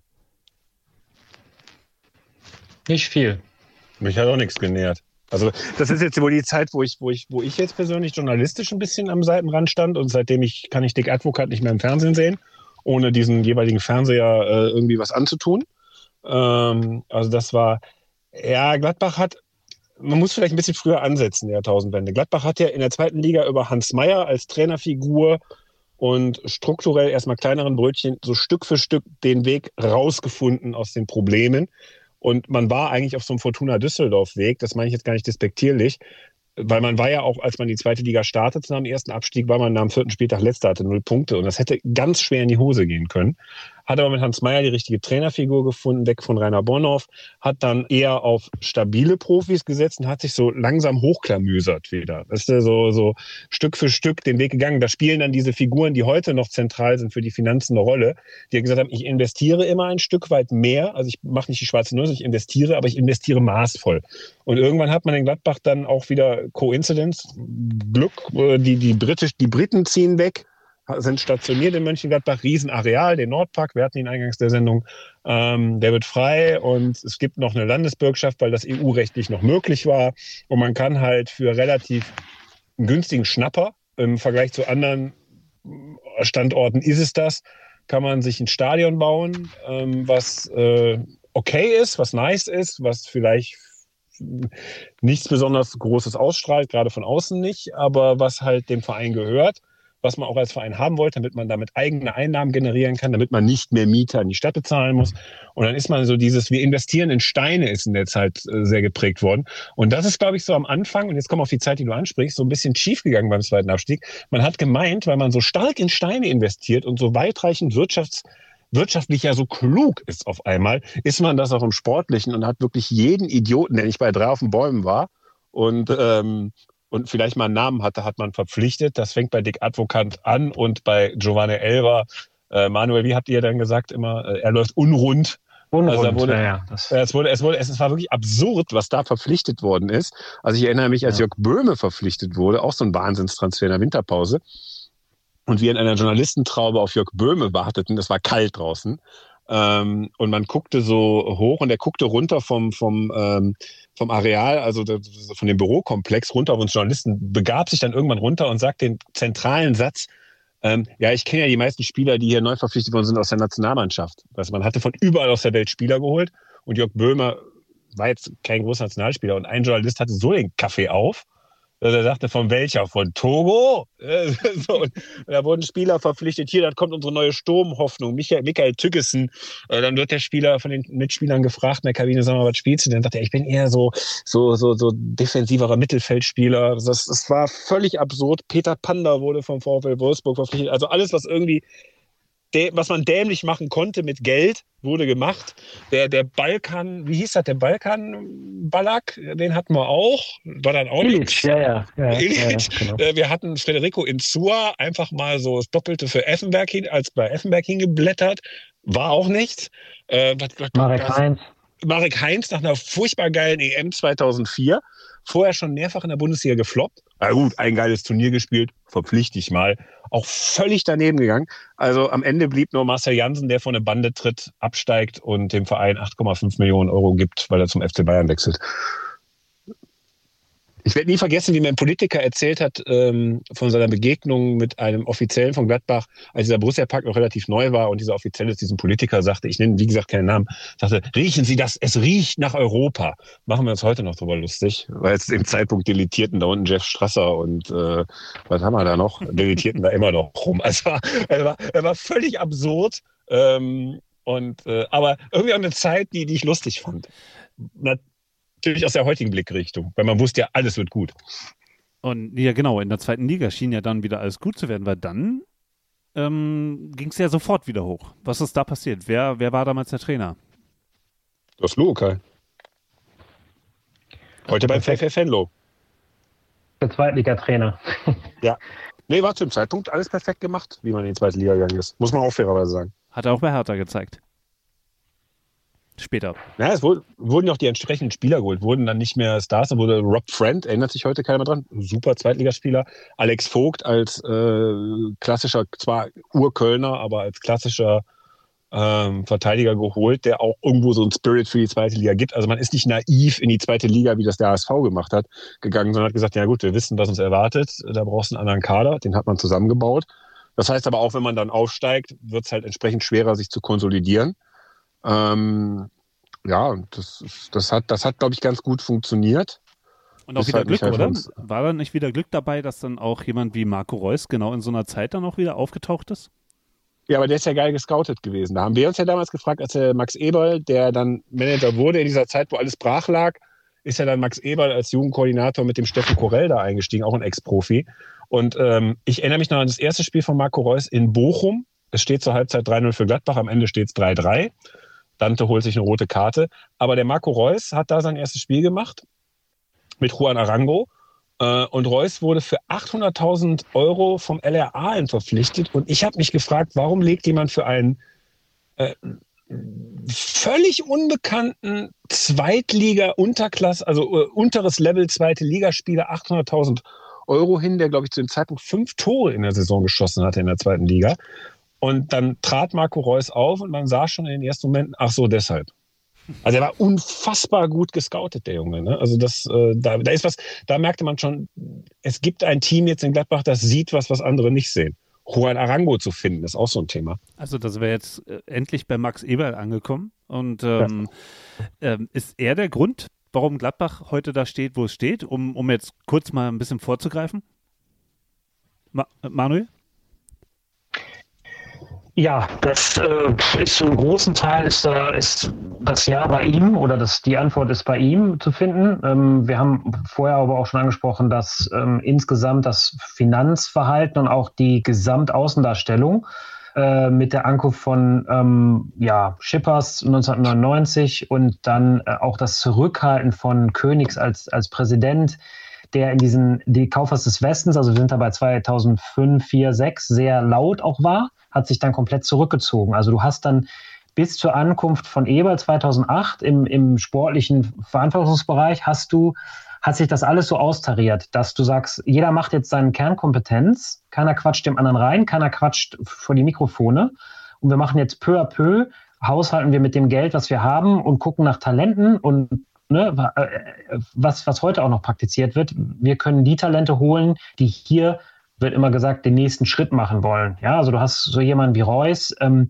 der natürlich explodiert ist von leistungstechnisch in, in, in Gladbach. Das hatte man vielleicht auch nicht direkt so erwartet, aber ähm, zumindest eine Wette von Eberl ne, mit dem Geld, was damals viel Geld war für Gladbach, auch wenn es äh, heutzutage lächerlich klingt für, für Gladbacher Verhältnisse. Ähm, und ist das Interessante an diesen Jahren fand ich, ähm, es waren auch wieder aus, das ist natürlich in Fußball Deutschland gesamt gerät in Vergessenheit, aber in Gladbacher, für Gladbacher das waren es eng auf Kante genähte, irre Jahre mit völlig bekloppten Spielen, weil du hast durch diese, diese neue Art, also du lässt wirklich diese, diesen, diesen zweiten Abstieg und den Wiederaufstieg hinter dir und wirst langsam, langsam möchtest du was aufbauen. Ne? Wir haben jetzt Reus erwähnt, Eberl natürlich, Arango kommen nach und nach. Aber du hattest auch noch andere Spieler, dann hast du wirklich viele irre Spiele gehabt, wo, wo, wo äh, wahnsinnige Spielverläufe. Du musst aber in der ersten Saison, in der zweiten, in der ersten Liga, nach dem, nach dem Wiederaufstieg, bist du eigentlich auch schon weg. Und dann hast du ein Spiel, äh, eine Woche, wo du, wo du ähm, in äh, Cottbus in der 90. Dante Kopfball, das 1-0 es 1-0 köpft in der, in der Nachspielzeit nach einer Ecke. 1-0, kassierst dir die drei Punkte ein. Und eine Woche darauf spielt Schalke als äh, bombenstarke äh, Europamannschaft äh, oder äh, europäischer Wettbewerb. Äh, Stürmen kriegen, glaube ich, auch noch verschießen Elfmeter, wenn ich mich recht erinnere stürmen die ganze Zeit auf ein Tor, es fällt aber kein Tor. Und ganz am Ende macht Roberto Colauti, das war so der erste Erweckungsmoment im Borussia Park, also Identität fürs Stadion, weil es ein gemeinsames Zelebrieren gab, schießt in der Nachspielzeit auf Pass von Neuville, schießt Roberto Colauti, israelischer Stürmer, schießt das 1-0. Das heißt, Gladbach kassiert sechs Punkte in fünf Tagen. Äh, es war ein Spiel unter der Woche in Cottbus und rettet sich irgendwie mit, glaube ich, 33, vielleicht 34 Punkten noch über den Strich da, da wäre normalerweise wärst du da wieder ab, abgestiegen und dann wäre auch dann wäre auch das alles nicht so passiert und dann gibt es natürlich das kennt man jetzt auch vielleicht mehr in Fußball dann gibt es natürlich die Geschichte mit der Rettung 2011 genau genau genau du hast dann einfach einen, einen Fahrer, der für den Wiederaufbau kommt. Äh, Fronzek muss, muss gehen. Eberl trennt sich schweren Herzens letztlich von seinem von seinem Trainer und, und auch äh, ja, Bekannten irgendwo. Und äh, Favre kommt für die zweite Liga eigentlich. Äh, die, die ganzen Talente im Kader oder die, die talentierten Spieler im Kader erkennen aber den Trainer Favre und, und ein Arango, der ja, äh, von der Technik her kommt, äh, äh, mochte wahrscheinlich auch den Techniker äh, Favre oder respektierte ihn, sodass auf einmal die Mannschaft voll da ist. Ein Terstegen kommt im Derby gegen Köln rein mit 18 Jahren, ist direkt ein schier unüberwindlicher Torwart ähm, Dante Stranzel, du hast allerlei Leute, auch andere Talente, das sind so Namen wie, wie ja, Neustädter und, und äh, Nordweit, die alle auf einmal am Zenit spielen oder auf einmal an einem hohen Leistungsniveau spielen. Und so rettest du dich halt und legst den Grundstein, ähm, weil du einfach so weitermachst dann für auf einmal sehr, sehr erfolgreiche Jahre, die aufgebaut wurden in den ersten zwei, drei Jahren von Eberl durch stetig stetiges Scouten von mehr Qualität oder Qualität für diese Position, können wir da was machen. Was aber in diesen drei Jahren echt immer oder zwei, drei Jahren immer eine extrem enge Sache war, weil du halt im Gesamtpaket immer noch nicht ganz klar über Wasser warst, ja, oder über, über, über Kante warst. Und deswegen, da waren schon einige enge Sachen dabei. Nicht nur in diesem legendären Relegationsrettungs-Doppelpack gegen, gegen Bochum äh, mit, mit De Camargo, der im Borussia Park in der Nachspielzeit trifft, sondern auch in diesem ja, es gab auch 2009 halt diese beiden Rettungsspiele gegen Cottbus und gegen, gegen Schalke. Ähm, ja, es war, es waren knappe, knappe Jahre. Das Jahr dazwischen war, war eigentlich schon ganz ordentlich von der Punktausbeute. Da bist du, bist du eher so auf, auf 12 gefahren. Ähm, aber da, da entsteht so langsam was. Es hätte aber auch direkt vorbei sein können. Ich glaube nicht, dass ich ähm, bei einem Abstieg oder beim Abstieg, wie direkten Wiederabstieg, äh, diese, diese, Eberl-Philosophie und auch die Transfers dann so hätten gehalten und dann, dann wäre es wieder bergab gegangen und ich weiß nicht, wo Gladbach dann heute wäre. Also die letzten. Also ja, Christoph? Nee, mach, mach, mach. Äh, also die letzten zehn Jahre, das äh, muss man sich auch nochmal äh, vergegenwärtigen, das hätte vor zehn Jahren, das ist gerade mal zehn Jahre her, dass Gladbach in dieser Relegation war, in dieser legendären. Aber die letzten Jahre schien in Mönchengladbach eine große Konsolidierung einzutreten. Regelmäßig qualifizierte man sich für Europa, auch in der Champions League ließ man sich hier und wieder mal blicken. Alles scheint eigentlich gut. Nur zu Titeln reicht es nicht. Ähm, dennoch eine klar erfolgreiche Phase, die vor allem mit Favre äh, verbunden wird und ihm zugeschrieben wird, quasi das einzuleiten. Alles schien gut. Und dann kam Corona. Ach, jetzt, oh, jetzt, jetzt machst du aber einen Schweinsgalopp. Jetzt lässt du aber eine Menge aus. Du. Na, dann sag, dann sag doch mal, was, was da reingehört. Naja, du darfst ja eigentlich vergessen, nach dieser, nach dieser Relegationsgeschichte, mir war, ich weiß noch, meine Emotion damals nach dem Klassenerhalt war eher so, weil Marco Reus sagt, er geht mit in die zweite Liga. Da habe ich gedacht, na gut, wird für einen Wiederaufstieg im Notfall reichen. Ähm, Ter Stegen kauft ja noch keiner weg und da ist was möglich. Auch, auch, auch mit, mit der Schleife zweite Liga. Aber als du dann diese Schleife aus deinem Kopf hattest und diese Mannschaft hast spielen sehen in den letzten Spielen unter Favre, wusstest du, die nächste Saison wird gut. Ne? Also genau wie Karl Lauterbach sagt, dieser Sommer wird gut, wusstest du, diese Saison wird gut. Gut in den Maßstäben der Vorjahre, dass du gesagt hast, ah, da kannst du einstellig mit werden. Und du hast so nach den ersten fünf, sechs Spielen irgendwann, ab, nach dem 5-1 gegen Bremen, wusstest du, die Mannschaft ist, äh, 5-0, Entschuldigung. Der, der, der Ekici-Freistoß ging knapp gegen das Tor. Korrekt. Ähm, da wusste ich, scheiße, die sind sehr gut und die können diese Saison wirklich sehr hoch platziert. Äh, also sie werden wahrscheinlich Europapokal spielen, eventuell geht sogar mehr als also Champions League. Ähm, da weiß ich noch meine Emotionen und das, das, das, das ergab für mich Sinn. Damals Patrick Herrmann bis zu seiner Verletzung in Kaiserslautern unfassbar gut. Hat Favre den als den besten Stürmer mit in Europa bezeichnet, muss man auch mal drauf kommen, wenn heute rennt er nur noch geradeaus mit dem Ball äh, und dann meistens macht er die falsche Entscheidung, aber ist ein wichtiger Faktor für die Mannschaft. Und da hatte ich dann die nächste Emotion, das heißt, okay, wir haben uns für die Champions League Quali qualifiziert, hat dann noch nicht geklappt, sondern ging dann erstmal in die Europa League. Das heißt für mich jetzt erstmal, der Verein hat jetzt erstmal drei, vier Jahre Stabilität gewonnen und kann da was drauf ausbauen. Und das ist dann immer weitergegangen, immer weitergegangen, immer weitergegangen. Der Verein war jetzt immer einstellig äh, seit der Relegation, haben nur zwei andere Vereine geschafft, nämlich Dortmund und Bayern. Ist also demnach der dritt erfolgreichste Verein auf dem Papier. Ähm, wenn man so eine ewige Tabelle macht, ich glaube, wenn man das ausrechnet, müsste Gladbach da auf drei kommen oder auf vier. Ähm, man findet immer wieder neue Spieler, so im Bereich 8 Millionen, 10 Millionen, ähm, wo man sagt, die, hat man, die haben einen hohen Wiederverkaufs-, Weiterverkaufswert. Jetzt haben wir ja Markus Thüram, was wir nicht haben in Mönchengladbach ist, dass mal Spieler aus der eigenen Jugend hochkommen. Das endete mit Toni Janschke, Ter Stegen und Patrick Herrmann.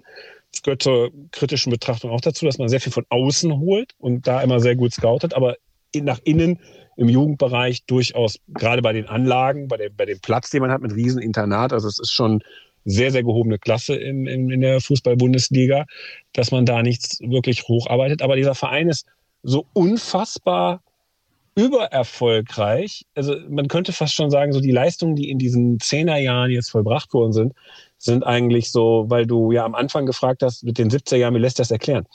Ähm, das ist ein planerisches Meisterstück, das kann man fast höher bewerten als die 70er, weil bei den 70er Jahren haben wir ja diesen Faktor Glück am Anfang reingepackt und bis auf die Geschichte gegen Bochum oder diese, was Manuel beschrieb, diese mehrfachen Momente auf der Kante, ab so dieser Champions League Qualifikation war das weniger Glück. Es wurde vielleicht sogar an der einen oder anderen Stelle underperformed, ähm, mhm. wenn man ganz kritisch damit umgeht. Ja, da, da, bin, ich, bin ich sehr bei dir bei. Und man muss auch, äh, Eberl ist natürlich bekannt für, für gewisse Aussagen, wie dieses, ja, wissen, wo wir herkommen, ne, als Verein, die Einstelligkeit und Hörer haben jetzt ja auch ein Gefühl davor, wo, wo Gladbach herkommt, ne, wenn man so die letzten zwei Stunden jetzt Revue passieren lässt. Aber ein wichtiger, ein wichtiger Aspekt, den er auch immer wieder angesprochen ist, hat, ist, im Profifußball geht es darum, ähm, Wahrscheinlichkeiten in, in, zu seinem Vorteil zu, zu lenken. Wie hoch ist die Wahrscheinlichkeit, dass wir in der Saison, in der wir Sechster werden, dass wir in der Folgesaison 15. werden, weil mir mein Schlüsselspieler ausfällt? Oder wie hoch ist die Wahrscheinlichkeit, dass wir einfach wieder Fünfter werden, wenn wir das und das richtig machen? Und ich glaube, das ist, hat auch sehr viel sein, sein Denken beeinträchtigt. Und ich finde das einen sehr wichtigen Aspekt, weil du auch sehr gut den externen Vergleich hast zu Vereinen wie Jüngstes Beispiel Schalke. Du hast aber vorher den HSV gehabt, du hast Werder Bremen, du hast etliche Vereine, die sehr äh, ja, Stammgäste im internationalen Wettbewerb waren, sich auch teilweise dann als, als Konkurrenz zum, zu den Bayern gesehen haben und äh, aber immer dieses Risiko durch die durch hohe Investitionen in den Spieleretat gegangen sind und ähm, äh, dann hast du halt dieses Problem, wenn du halt zwei drei Misserfolge hast bei diesen Transfers, bist du schnell auf, dem, auf der falschen Fährte. Und ähm, bei, bei, bei Gladbach ging es in diesem Jahrzehnt, und das ist die Erfolgsgeschichte, und das ist halt zum, zum Ärgernis vieler Fans oft gewesen, dass du sagst, du machst jetzt nicht einen fetten Schritt nochmal nach vorne von Platz 5, sondern du sagst dir, ach, nochmal Sechster, jetzt nach dem fünften Platz wäre auch gut. Das hat halt viele geärgert. Und natürlich als Fan, manchmal ärgert es einen auch, aber auf langfristige Sicht gefahren ist das halt einfach die beste Lösung, weil du minimierst die, das Risiko, einfach wieder abzustürzen, weil dir irgendein Kreuzband reißt oder irgendwer weggekauft wird im Winter und das war's dann. und das wurde in Gladbach immer sehr gut vermieden, ja? Das könnte man aber auch negativ, äh, Negativbeispiel nehmen, wo man sagt, naja, Hauptsache irgendwie im, in der Liga bleiben. Newcastle United hatte ja auch vor einigen Jahren den Ruf gehabt, eigentlich nicht mehr zu tun, als in der Liga irgendwie zu bleiben, um an den Fernsehgeldern dran zu bleiben, um sich zu, ja, um, ja. um auf diese Art und Weise zu wirtschaften, was du ja auch gerade äh, indirekt ein bisschen bestätigt hast, dass es halt als Fan auch sehr unzufriedenstellend ist, wenn du dich eigentlich nie wirklich nach etwas mehr äh, streckst als das, einfach nur in der Liga zu bleiben und nicht abzusteigen. Hm. Ich, ja, ich glaube, ich glaube, da ist aber schon äh, die, die, die, die Tatsache, dass intern natürlich geguckt wurde, dass du mehr und mehr Talent reinkriegst. Da hast du jetzt das Problem seit 2015 gehabt, seit 2014, dass dir so die, die, die, die Nachwuchstalente da auf der Strecke bleiben, weil der Sprung, weil diese Lücke so groß wird, dass du direkt servieren muss fürs internationale Geschäft, dass du nicht ein Talent hast, was sich vielleicht mal beim anderen Bundesligist dann auch etablieren kann, sondern du, du zielst schon direkt auf dieses obere Bundesliga-Drittel. Ich glaube, intern wurde schon geguckt, dass du stetig und immer wieder die Qualität steigerst. Ähm, nur äh, viel, viel, was ich jetzt anspreche, ist halt einfach auch die Außendarstellung, wo andere Vereine gesagt haben, wir wollen in die Champions League dieses Jahr nach Platz fünf hat halt Gladbach gesagt, wir wollen einstellig bleiben oder wir wollen um Europa mitspielen. Immer sehr defensiv formuliert und das hat halt vor allem Leute auf die Palme gebracht, dass der, der Fußball war ja in den meisten Jahren äh, sehr, sehr ansehnlich trotz allem. Dann wegen gewisser Details wurde das halt dann im einen oder anderen Jahr verfehlt, für sich für die Champions League oder halt auch für Europa gesamt mal zu qualifizieren. Ähm, aber insgesamt hast du schon einen Qualitätssprung, der auch in diesen kleinen Schritten immer immer nach oben gegangen ist. Also die, die extremen Ausschläge, die wir jetzt als Gladbach-Fans erlebt haben im letzten Jahrzehnt, waren Platz 9 und, und, und, und Platz 8 jetzt mit einer verkorksten Rückrunde äh, aufgrund diverser Gründe. Ähm, das ist aber schon das Ende der Fahnenstange fast in Gladbach. Und wenn du nach oben ausschlägst, wir waren äh, im 2019 waren wir ähm, sechs Wochen lang Tabellenführer der Bundesliga. Das ist eigentlich auch ja ziemlich extrem, wenn du siehst, wie unwahrscheinlich es ist, du sprachst Titel an, ist es, dass Gladbach Titel holt. Das ist extrem unwahrscheinlich, weil einfach Vereine wie Bayern München mit einem, mit einem dreifachen, vierfachen Spieleretat operieren ähm, und äh, Dortmund, Leipzig noch dazu kommen, dann, äh, dann hast du natürlich auch Leute, äh, Vereine wie Leverkusen etc. Da bist du fast schon, da bist, weißt du schon, wo du stehst am Ende.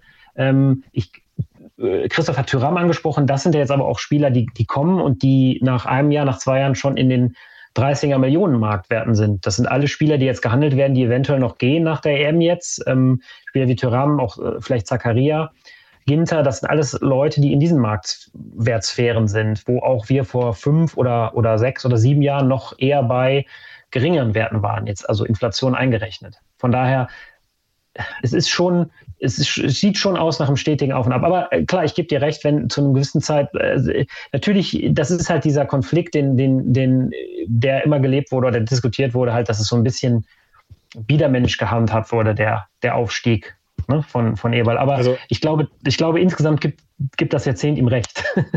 ja, gibt es ihm, gibt es ihm, aber es gibt halt die, die, die, äh, es gibt so ein paar Nuancen, die einfach zum letzten äh, Schritt, das wäre so phrasig, einfach fehlen und die auch nervig sind dann mit der Dauer. Also es gibt einfach zu viele Spiele, wo du merkst, Borussia Dortmund würde dieses Spiel mentalitätsmäßig nicht verlieren. Der FC Bayern würde es nicht verlieren und RB Leipzig mit vergleichbaren Kadern teilweise auch nicht. Gladbach verliert das, wo du halt merkst, die Spieler haben, du lebst ja in diesem in diesem Umfeld, wie wir das beschrieben haben, mit diesem ewigen Spagat des Wissens, wo wir herkommen, wo man sich mal eher zu Mainz 05 macht, als dass man sich zu den Großen zählt, da lebst du ja mit. Also entsprechend ist dann auch dieser letzte Meter, den du gehst, sagen so, das Ding gewinnen wir jetzt einfach noch Feierabend, weil wir sind Borussia Mönchengladbach, der ist nicht vorhanden. Mm, das nervt dich manchmal, aber das ist geschenkt.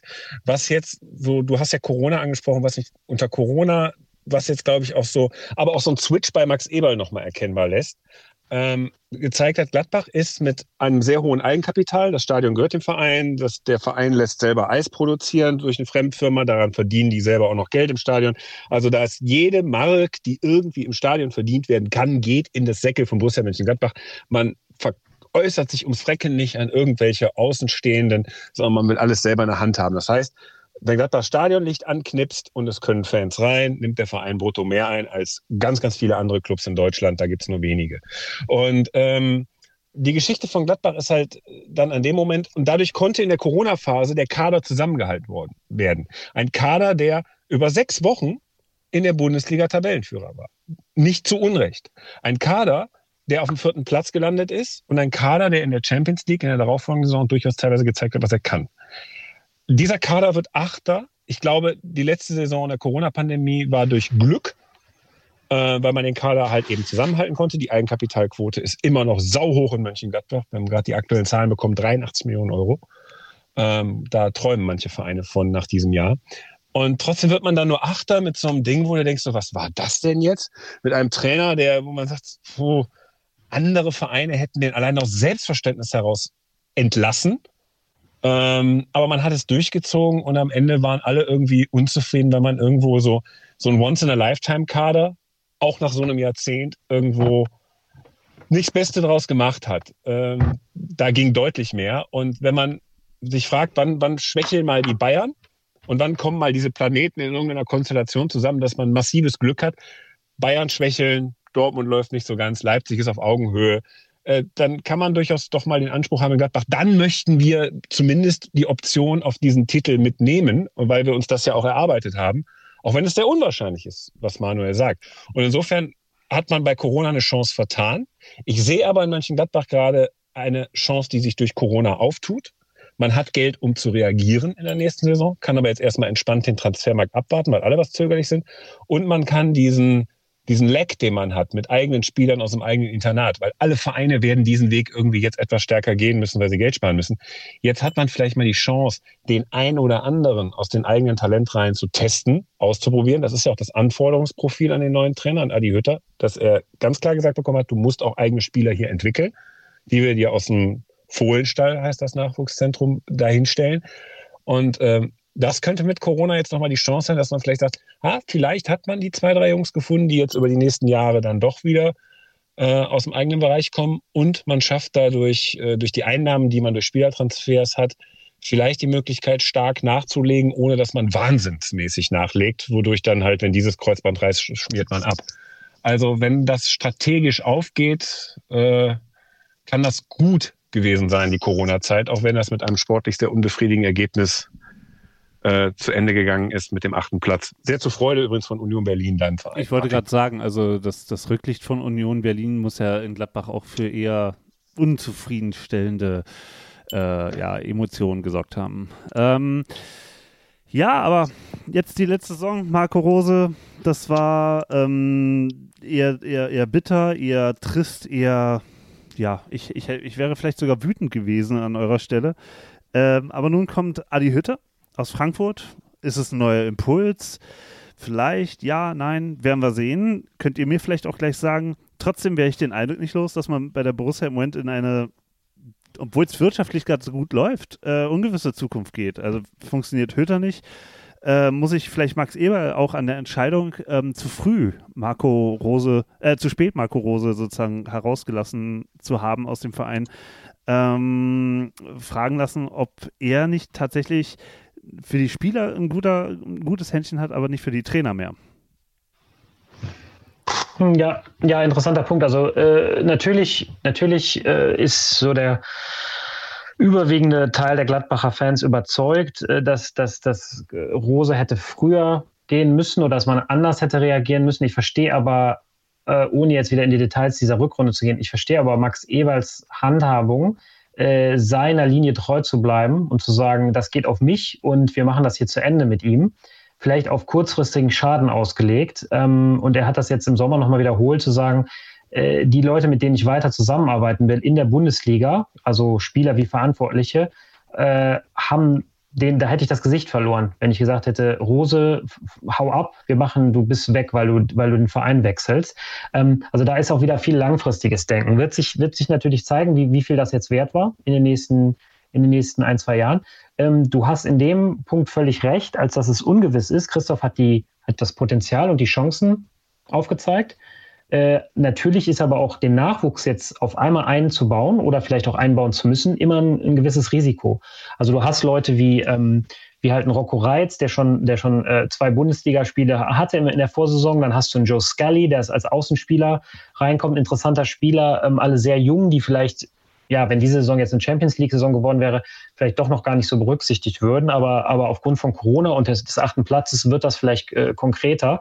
Ähm, du, du hast einige Namen da und äh, musst aber gucken, wie du das direkt aus, ans Laufen kriegst mit so jemandem wie, wie, wie Hütter. Ich bin bei ihm eigentlich äh, beim Trainer sehr optimistisch, weil ich glaube, dass den Fußball, den Rose in seinen guten Zeiten bei uns gezeigt und spielen gelassen hat, auch ein Fußball ist, den wir bei Hütter sehen werden. Also das ist halt auch die Schule der vorwärtsdenkenden äh, Spieler, sehr äh, Trainer sehr viel sehr viel Druck aufbauen, ähm, ob das jetzt Pressing genannt wird oder äh, extrem mit Außenspielern arbeiten, was jetzt so ein bisschen der Trend natürlich der EM war, dass wir viel gesehen haben, dass die Außenverteidiger oder Außenstürmer das eigentlich das Spiel fast entscheiden, äh, wird sich zeigen, wie viel er davon macht. Da hat er einiges in Frankfurt gezeigt und da bin ich eigentlich recht positiv und auch habe richtig Bock drauf, dass er da was in Gladbach zeigt. Ähm, wie der gerade im Einzelnen aussieht, daraus, daran wird ja, da werden wir jetzt sehen, was die nächsten zwei Jahre, was da gemacht wird. Viel, viel ist jetzt wirklich in der Schwebe, ähm, da wir das im, ne, Mitte Juli aufnehmen, was jetzt wirklich noch in dem Monat passiert, wer jetzt noch geht, weil dann kommen erst die, kommt erst die Kugel des Transfermarkts ins Rollen. Ähm, wenn jetzt ein Tyram wurde genannt, wenn er, wenn er geht oder vielleicht sogar auch ein Ginter, Zakaria, dann werden enorme Summen freigemacht, dann ist das Corona-Loch definitiv direkt gestoppt und dann können vielleicht noch andere Transfers kommen. Und wenn das wieder so Eber-Transfers sind, im, im, unter dem Radarspieler, dann kannst du auch relativ schnell was Interessantes haben. Aber eine gewisse Ungewissheit ist durchaus da, da gebe ich dir recht. Ja, vor allem gibt es ja strategisch auch die Möglichkeit, da bin ich mir nicht so sicher, weil so ein Detail vergisst man dann so, so Nico Elvedi, sehr guter Innenverteidiger, der Matthias Ginter auch ein sehr großes Stück weit auch Matthias Ginters Erfolg in der Innenverteidigung ist, äh, wenn auch nicht so groß, der hat den Vertrag verlängert. Das ist auch ein Kandidat, der, wo ich sage, naja, der könnte es ja auch mal in England versuchen. Ähm, nee, der hat einen Vertrag verlängert, der bleibt. Wir wissen bei Matthias Ginter und Dennis Zakaria, äh, ich rechne zumindest bei Dennis Zakaria damit, dass er geht. Aber so, so manchmal denke ich mir auch, hm, was ist eigentlich, wenn die alle verlängern, weil sie sagen, so in dieser unsteten Zeit nochmal zwei Jahre in Gladbach zu verbringen, who cares? Machen wir halt einen geilen Erfolg.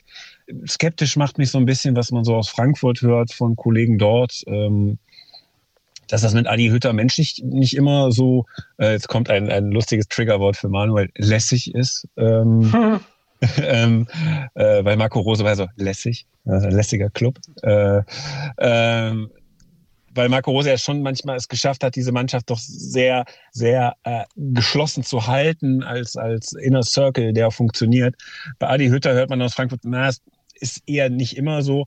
Andererseits pro Fakt ist, wir haben die Conference League verpasst mit Borussia Mönchengladbach. Glückwunsch. Ich bin da, ich bin da nicht so ganz gram drum, weil ähm, bei Adi Hütter mit Eintracht Frankfurt hast du ja ganz extrem gut gesehen, was es mit einem Verein macht, der dann da über die Dörfer tingeln muss, sich euphorisiert, weil er dauernd irgendwie in einem schwächeren europäischen Wettbewerb erfolgreich ist, was dich aber irgendwie hinten raus in der Belastung äh, nach so einer echt krassen Saison wie die Corona-Saison, jetzt auch mit vielen Spielern, die bei der EM haben spielen müssen, ähm, ich glaube, es ist ganz gut, mal durchatmen zu können und nur Bundesliga zu spielen.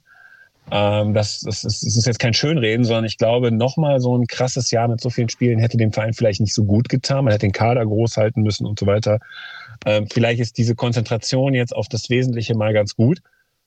Und dann kann man ja gucken, was raus wird. Also ich bin so, ich, ich, ich, ich bin sehr ambivalent in meiner Haltung zu dem, was passiert. Große Vorfreude spüre ich noch nicht so. Neugierig bin ich, aber ich bin sehr zurückhaltend. Gegen wen spielt Gladbach nochmal im Pokal?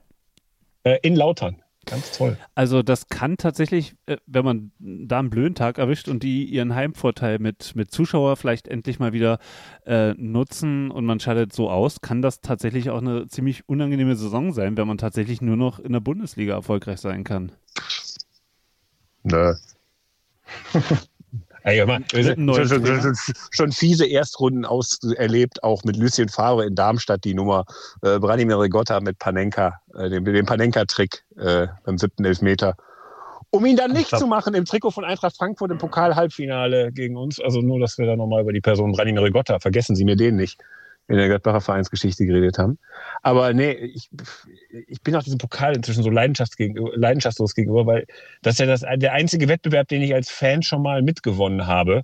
Äh, ich muss den nicht zwingend gewinnen. Ich habe es erlebt. Na, das ist doch mal ähm, fast ein schönes Schlusswort, aber ich habe tatsächlich noch eine, eine kleine, na, zwei, zwei kleine Fragen. Also wenn ich das jetzt so höre von euch, äh, wie sich Gladbach in den letzten 10, 15 Jahren entwickelt hat, ähm, auch wie er jetzt dasteht, der Verein wirtschaftlich relativ potent, also viel Eigenkapital. Ähm, natürlich dann diese ganze Folklore im Rucksack, ähm, da kann man immer was draus machen. Jetzt auch die Rückkehr vor ein paar Jahren mit Puma wieder auf den Trikots, das ist ja auch eine Sache, die äh, identitätsstiftend für viele Fans sein gewesen sein dürfte, auch für die Älteren. Ein tolles Stadion, was einem selber gehört. In seiner Region ist man weit die Nummer eins vor äh, Fortuna und FC, vielleicht noch Bayer Leverkusen als ein anderer Player auf Augenhöhe. Ähm, eigentlich steht der Verein so gesund da und so gut gerüstet für die Zukunft ähm, wie noch nie zuvor. Ähm, dennoch, was sind jetzt so in den nächsten Jahren eurer Meinung nach die Gefahren für den Verein?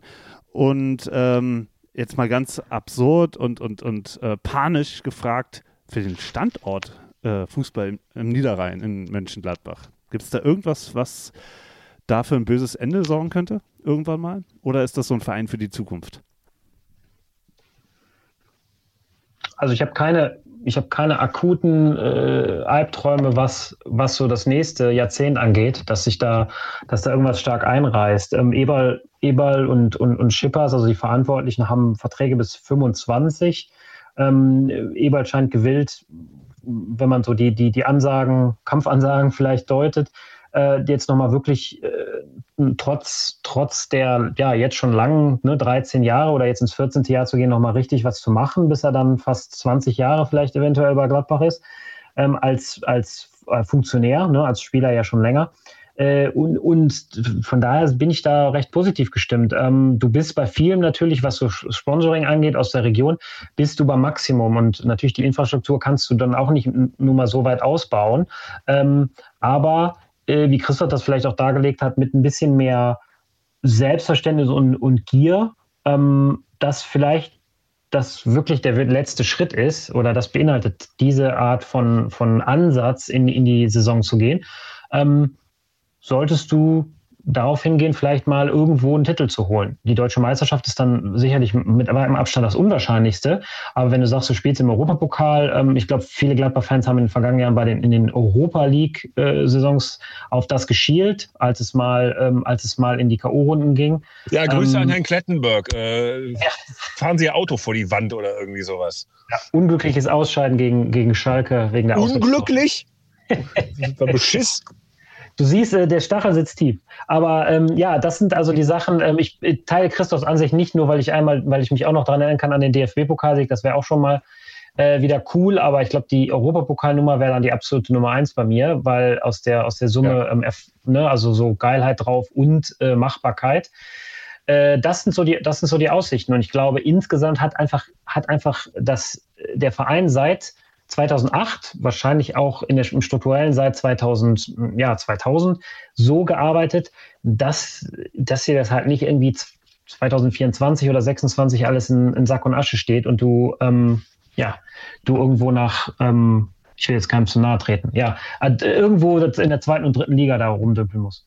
Also ich bin bei einer Sache vielleicht äh, von mir so zum Schluss gelassen und bei einer Sache nicht. Gelassen bin ich bei der, bei der Perspektive zu sagen, ähm, Erstliga-Zugehörigkeit ist nie für die Ewigkeit, außer bei Bayern München.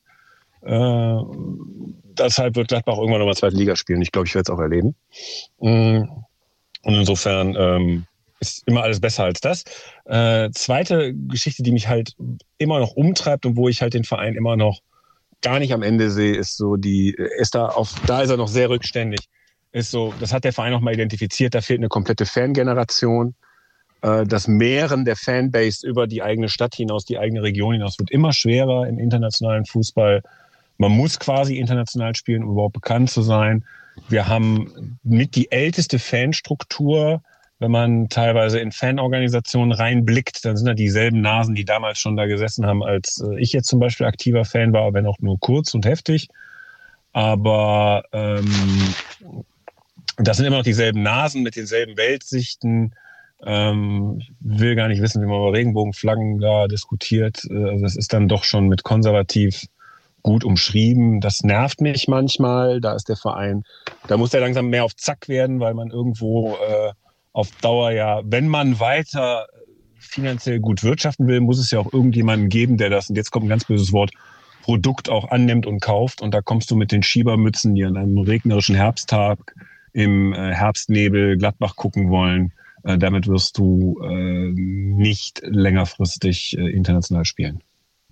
Guter, wichtiger Punkt. Schließe ich mich an. Und wie sieht Borussia Mönchengladbach im Jahr 2030 dann dementsprechend aus? Äh, also, also, was, was, was äh, muss, was, was, was wird eurer Meinung nach die Entwicklung in diesem Verein sein? Also mit dem, was jetzt da ist, ähm, mal angenommen, Gladbach setzt jetzt den Weg fort und spielt kontinuierlich immer wieder in Europa. Ähm, gewinnt zwar keine Titel, aber das, das, das Geld kommt in den Verein. Ähm, Popularität, hast du ja gerade gesagt, eher über Europa. Ähm, womit kann der Verein dann in Zukunft punkten und wie entwickelt sich dann so ein Verein? Wenn du das machst, wovon der HSV träumt, so ein bisschen da rankommst. Dann hast du alles richtig gemacht. Oder, oder natürlich, du hast äh, trotzdem in fünf Jahren dann doch die äh, European Super League und äh, Dortmund, Leipzig und äh, Bayern sind weg und äh, dann, dann geht es wirklich um den Titel. Dann erwarte ich Abo-Meisterschaften. Aber am Das ist ein Szenario, was mir gefallen würde, ja. Aber ja. tatsächlich, das, das, das, das habe ich auch gedacht. Äh, als- Gladbach schon wieder Meister. Als, Äh. also das habe ich aber auch ernsthaft gedacht, ne? Also als es vor zwei Jahren hieß hier äh, Football Leagues und dann äh, die, die beiden verlassen die Bundesliga. Äh, von Leipzig hat, hat man ja damals so noch in der Form noch nicht gesprochen, dass die dann auch einfach mal weg sind. Heute kann ich mir das schon viel eher vorstellen. So eine, so eine, so eine Meisterschaft, die zwischen Gladbach äh, und äh, pff, Frankfurt ausgespielt wird. Also ich meine, attraktiver kann ich mir den Fußball im Moment gar nicht vorstellen, den Profifußball. Ja, aber du verkennst, du verkennst echt, ähm, mach mal die, die fußempirischen Test, geh mal zu einem zehnjährigen Kind oder einem elfjährigen Kind und frag das mal nach, was für Trikots und Wappen kennt das Kind. Und Ja. äh, es wird es wird erschreckend. Ähm, zu unserer Zeit waren es wirklich die Wappen der Bundesliga mit so ein paar weit entfernten internationalen Dingern, je nachdem, wo man den Fable hatte, ob man eher italienischen Fußball mochte oder britischen Fußball. Äh, da kann man ja auch Schottland, äh, Rangers und Celtic mit reinziehen. Heute äh, Juventus, Real Madrid, Barcelona, PSG. Das ist so aggressiv, wie diese internationalen Top-Clubs äh, Kinder ansaugen, ähm, ihnen Bilder kreieren, präsentieren über Social Media. E-Sports spielt dann da eine gewisse Rolle. Also ähm, ich, ich glaube, ja, wäre schön, wenn wir damit Frankfurt einen Meistertitel ausspielen können, aber wer guckt das dann? Ich glaube, dann sitzen wir ziemlich unter uns im Stadion, wenn wir Pech haben. Na, wir, sind da, wir sind da schon auf dem Weg zu den ähm, historischen äh, Opis ne? oder den Kiebitzen, das muss man Ja, schon ja. äh, feststellen. Das ist ja, ist ja der Lebenstraum von, äh, von einigen Leuten, habe ich gehört. Kiewitz werden. Genau. Ja. Kommt auf den Verein drauf an. Aber ähm, gut, dann sind wir jetzt schon bei der, bei der allerletzten Frage, die ich an euch habe. Und Christoph, du hast sie ja ähm, negativ beantwortet schon. Ähm, du hast gesagt, du wirst erleben, dass Gladbach nochmal zweite Liga spielt. Aber tatsächlich die Frage an euch beide. Und Christoph, fang doch gleich mal an. Ähm, glaubt ihr, dass zu, ihr zu euren Lebzeiten doch nochmal eine deutsche Meisterschaft erleben werdet? Ja, Ich, ich wünsche euch ein langes Leben übrigens. Ja, also ähm, äh, ja, geschlossene Ja, Frage, ich- ich bin- geschlossene Antwort. Ja, ich bin der Exot. Ich sage immer ja, weil irgendwann, äh, ich, ich gib's Träumen nicht auf. Und ähm, als ich 15 war, diese Frage, mal- Klammer um die Saison 95, das ist mir erst im Nachgang klar geworden, dass es hätte gehen können.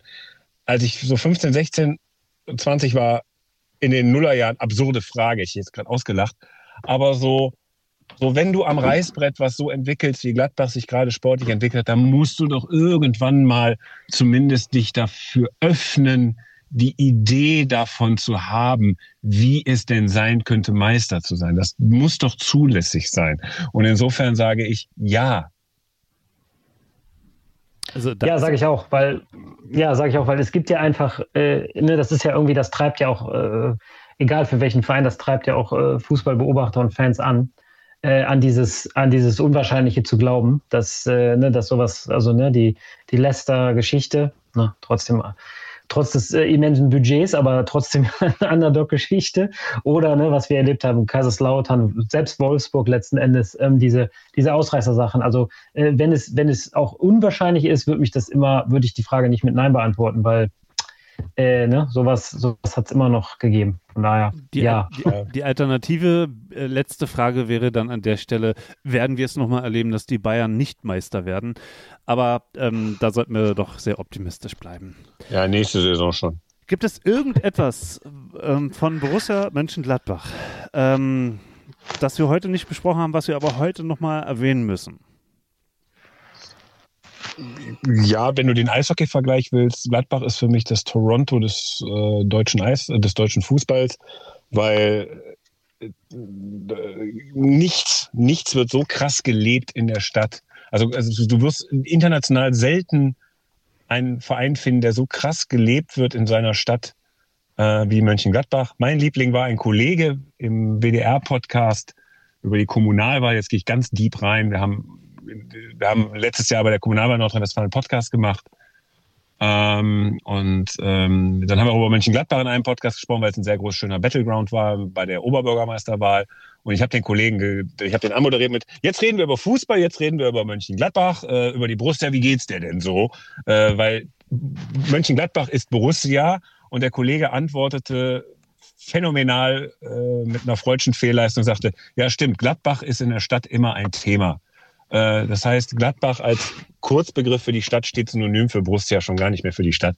Ich glaube, äh, herrlicher kann es nicht werden äh, für einen Verein, wenn die Stadt, wenn man die Stadt schon aufsaugt. Und ich glaube, das gibt's im, im Eishockey in Toronto äh, und sonst nirgendwo. Ich habe gerade schon irgendwelche Gladbach-Fans gesehen, die, äh, wenn es um die Meisterschaft für den FC geht, dann auf einmal mit dem FC-Logo auf dem Trikot durch die Stadt laufen, äh, also auf dem Gladbach-Trikot laufen. Aber ich hoffe, es wird nicht zu weit kommen.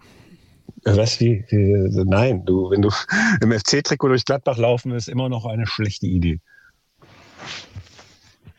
Manuel, hast du auch noch irgendeine, irgendeine hm. Info für, für die Welt da draußen, für die Damen und Herren, die uns heute zuhören? Also ich glaube, wir haben eine, wir haben eine sehr gute und weite Reise hinter uns. ähm, natürlich, natürlich kann man noch eine eigene Sendung machen über das, was, was Christoph am Ende noch angesprochen hat. Ähm, so Sachen wie die, wie die Fanszene, aber ne, das ist natürlich nochmal vielleicht ein ganz anderes Kapitel.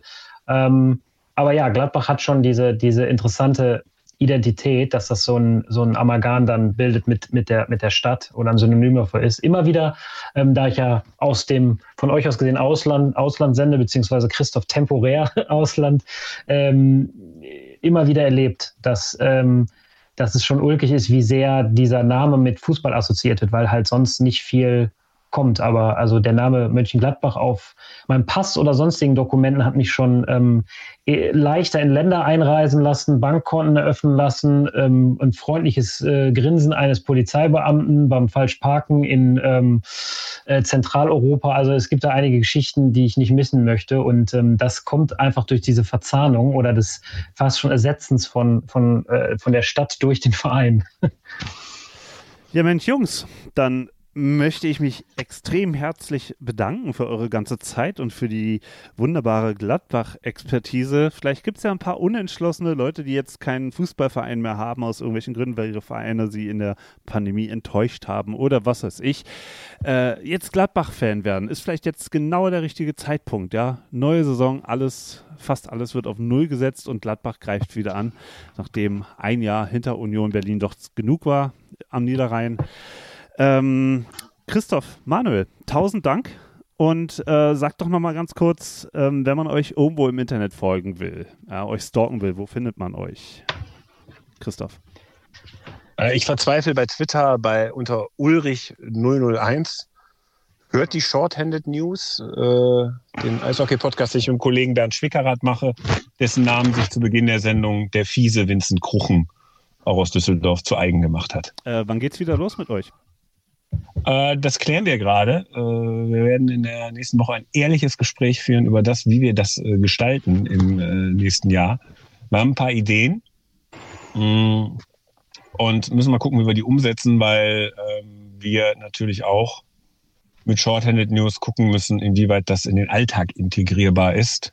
Und da werden wir euch mit einigen neuen Konzepten sicherlich überraschen. Also statt mehr Hass, mehr Liebe vielleicht? Neues Konzept? Nee, nee, nee inhaltlich nicht, sondern so menschenmäßig. Also okay. was wir da so an Menschen noch einladen. Vielleicht auch mal Manuel, der dann sein Eishockeywissen ausbreiten kann. Jahrelange Expertise. Wir müssen ja auch insgesamt ja. kürzer werden in dem Podcast. So wie wir. Das, naja. wird, das wird passen. Hm. Ja, Manuel, und bei dir, äh, wenn man dir folgen will, dann wo? Ja, also äh, Fußball, Rants und Co. findet man bei mir auch bei auf Twitter ähm, binger05. Und äh, natürlich auch, äh, ihr seid gerne eingeladen, den Vollraute-Podcast mal zu hören, ähm, die deutsche Version äh, vollraute.de und dann gibt es noch Vollraute Abroad, das ich jetzt auch seit einigen Jahren mache auf, auf Englisch. Ähm, da gehen wir auch bald in die neue Saison, äh, dauert noch ein bisschen noch im Post-EM-Blues, aber ähm, es wird kommen. Und äh, ja, Vollraute Abroad auch noch, äh, auch beides auf Twitter zu finden. Und äh, ja, hört uns. Bei Vollraute reden die so lange über einzelne Spiele, wie wir jetzt gerade über den Verein insgesamt. Nicht zu schwache Nerven, ja. Nicht zu schwache Nerven und auch noch in Englisch. Also, ähm, das stelle ich mir spannend vor. Gut, ähm, dann möchte ich sagen, äh, mich findet man bei Twitter ab und zu äh, als äh, Ekel Alfred 78 und äh, Plattsport bei äh, überall als Plattsport und ähm, ja, Wenn ihr auch noch Zeit habt, uns bei, äh, wie heißt es, ähm, Apple Podcasts zu bewerten, macht das doch mal. Ja, mit ehrlichen fünf Sternen und einem schönen Text. Macht das mal. Hast gehört, Winnie, ne? Noch bewerten. Schöne Grüße nach Düsseldorf. Und ähm, ja, jetzt kommt die Abschlussmelodie. Ich danke euch beiden. Bleibt gesund und auf bald. Macht's gut. Ciao. Ciao. Ciao.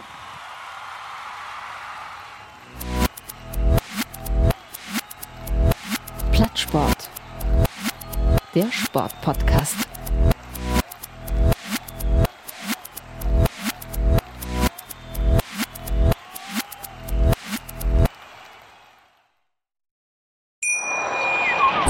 Schatz, ich bin neu verliebt. Was?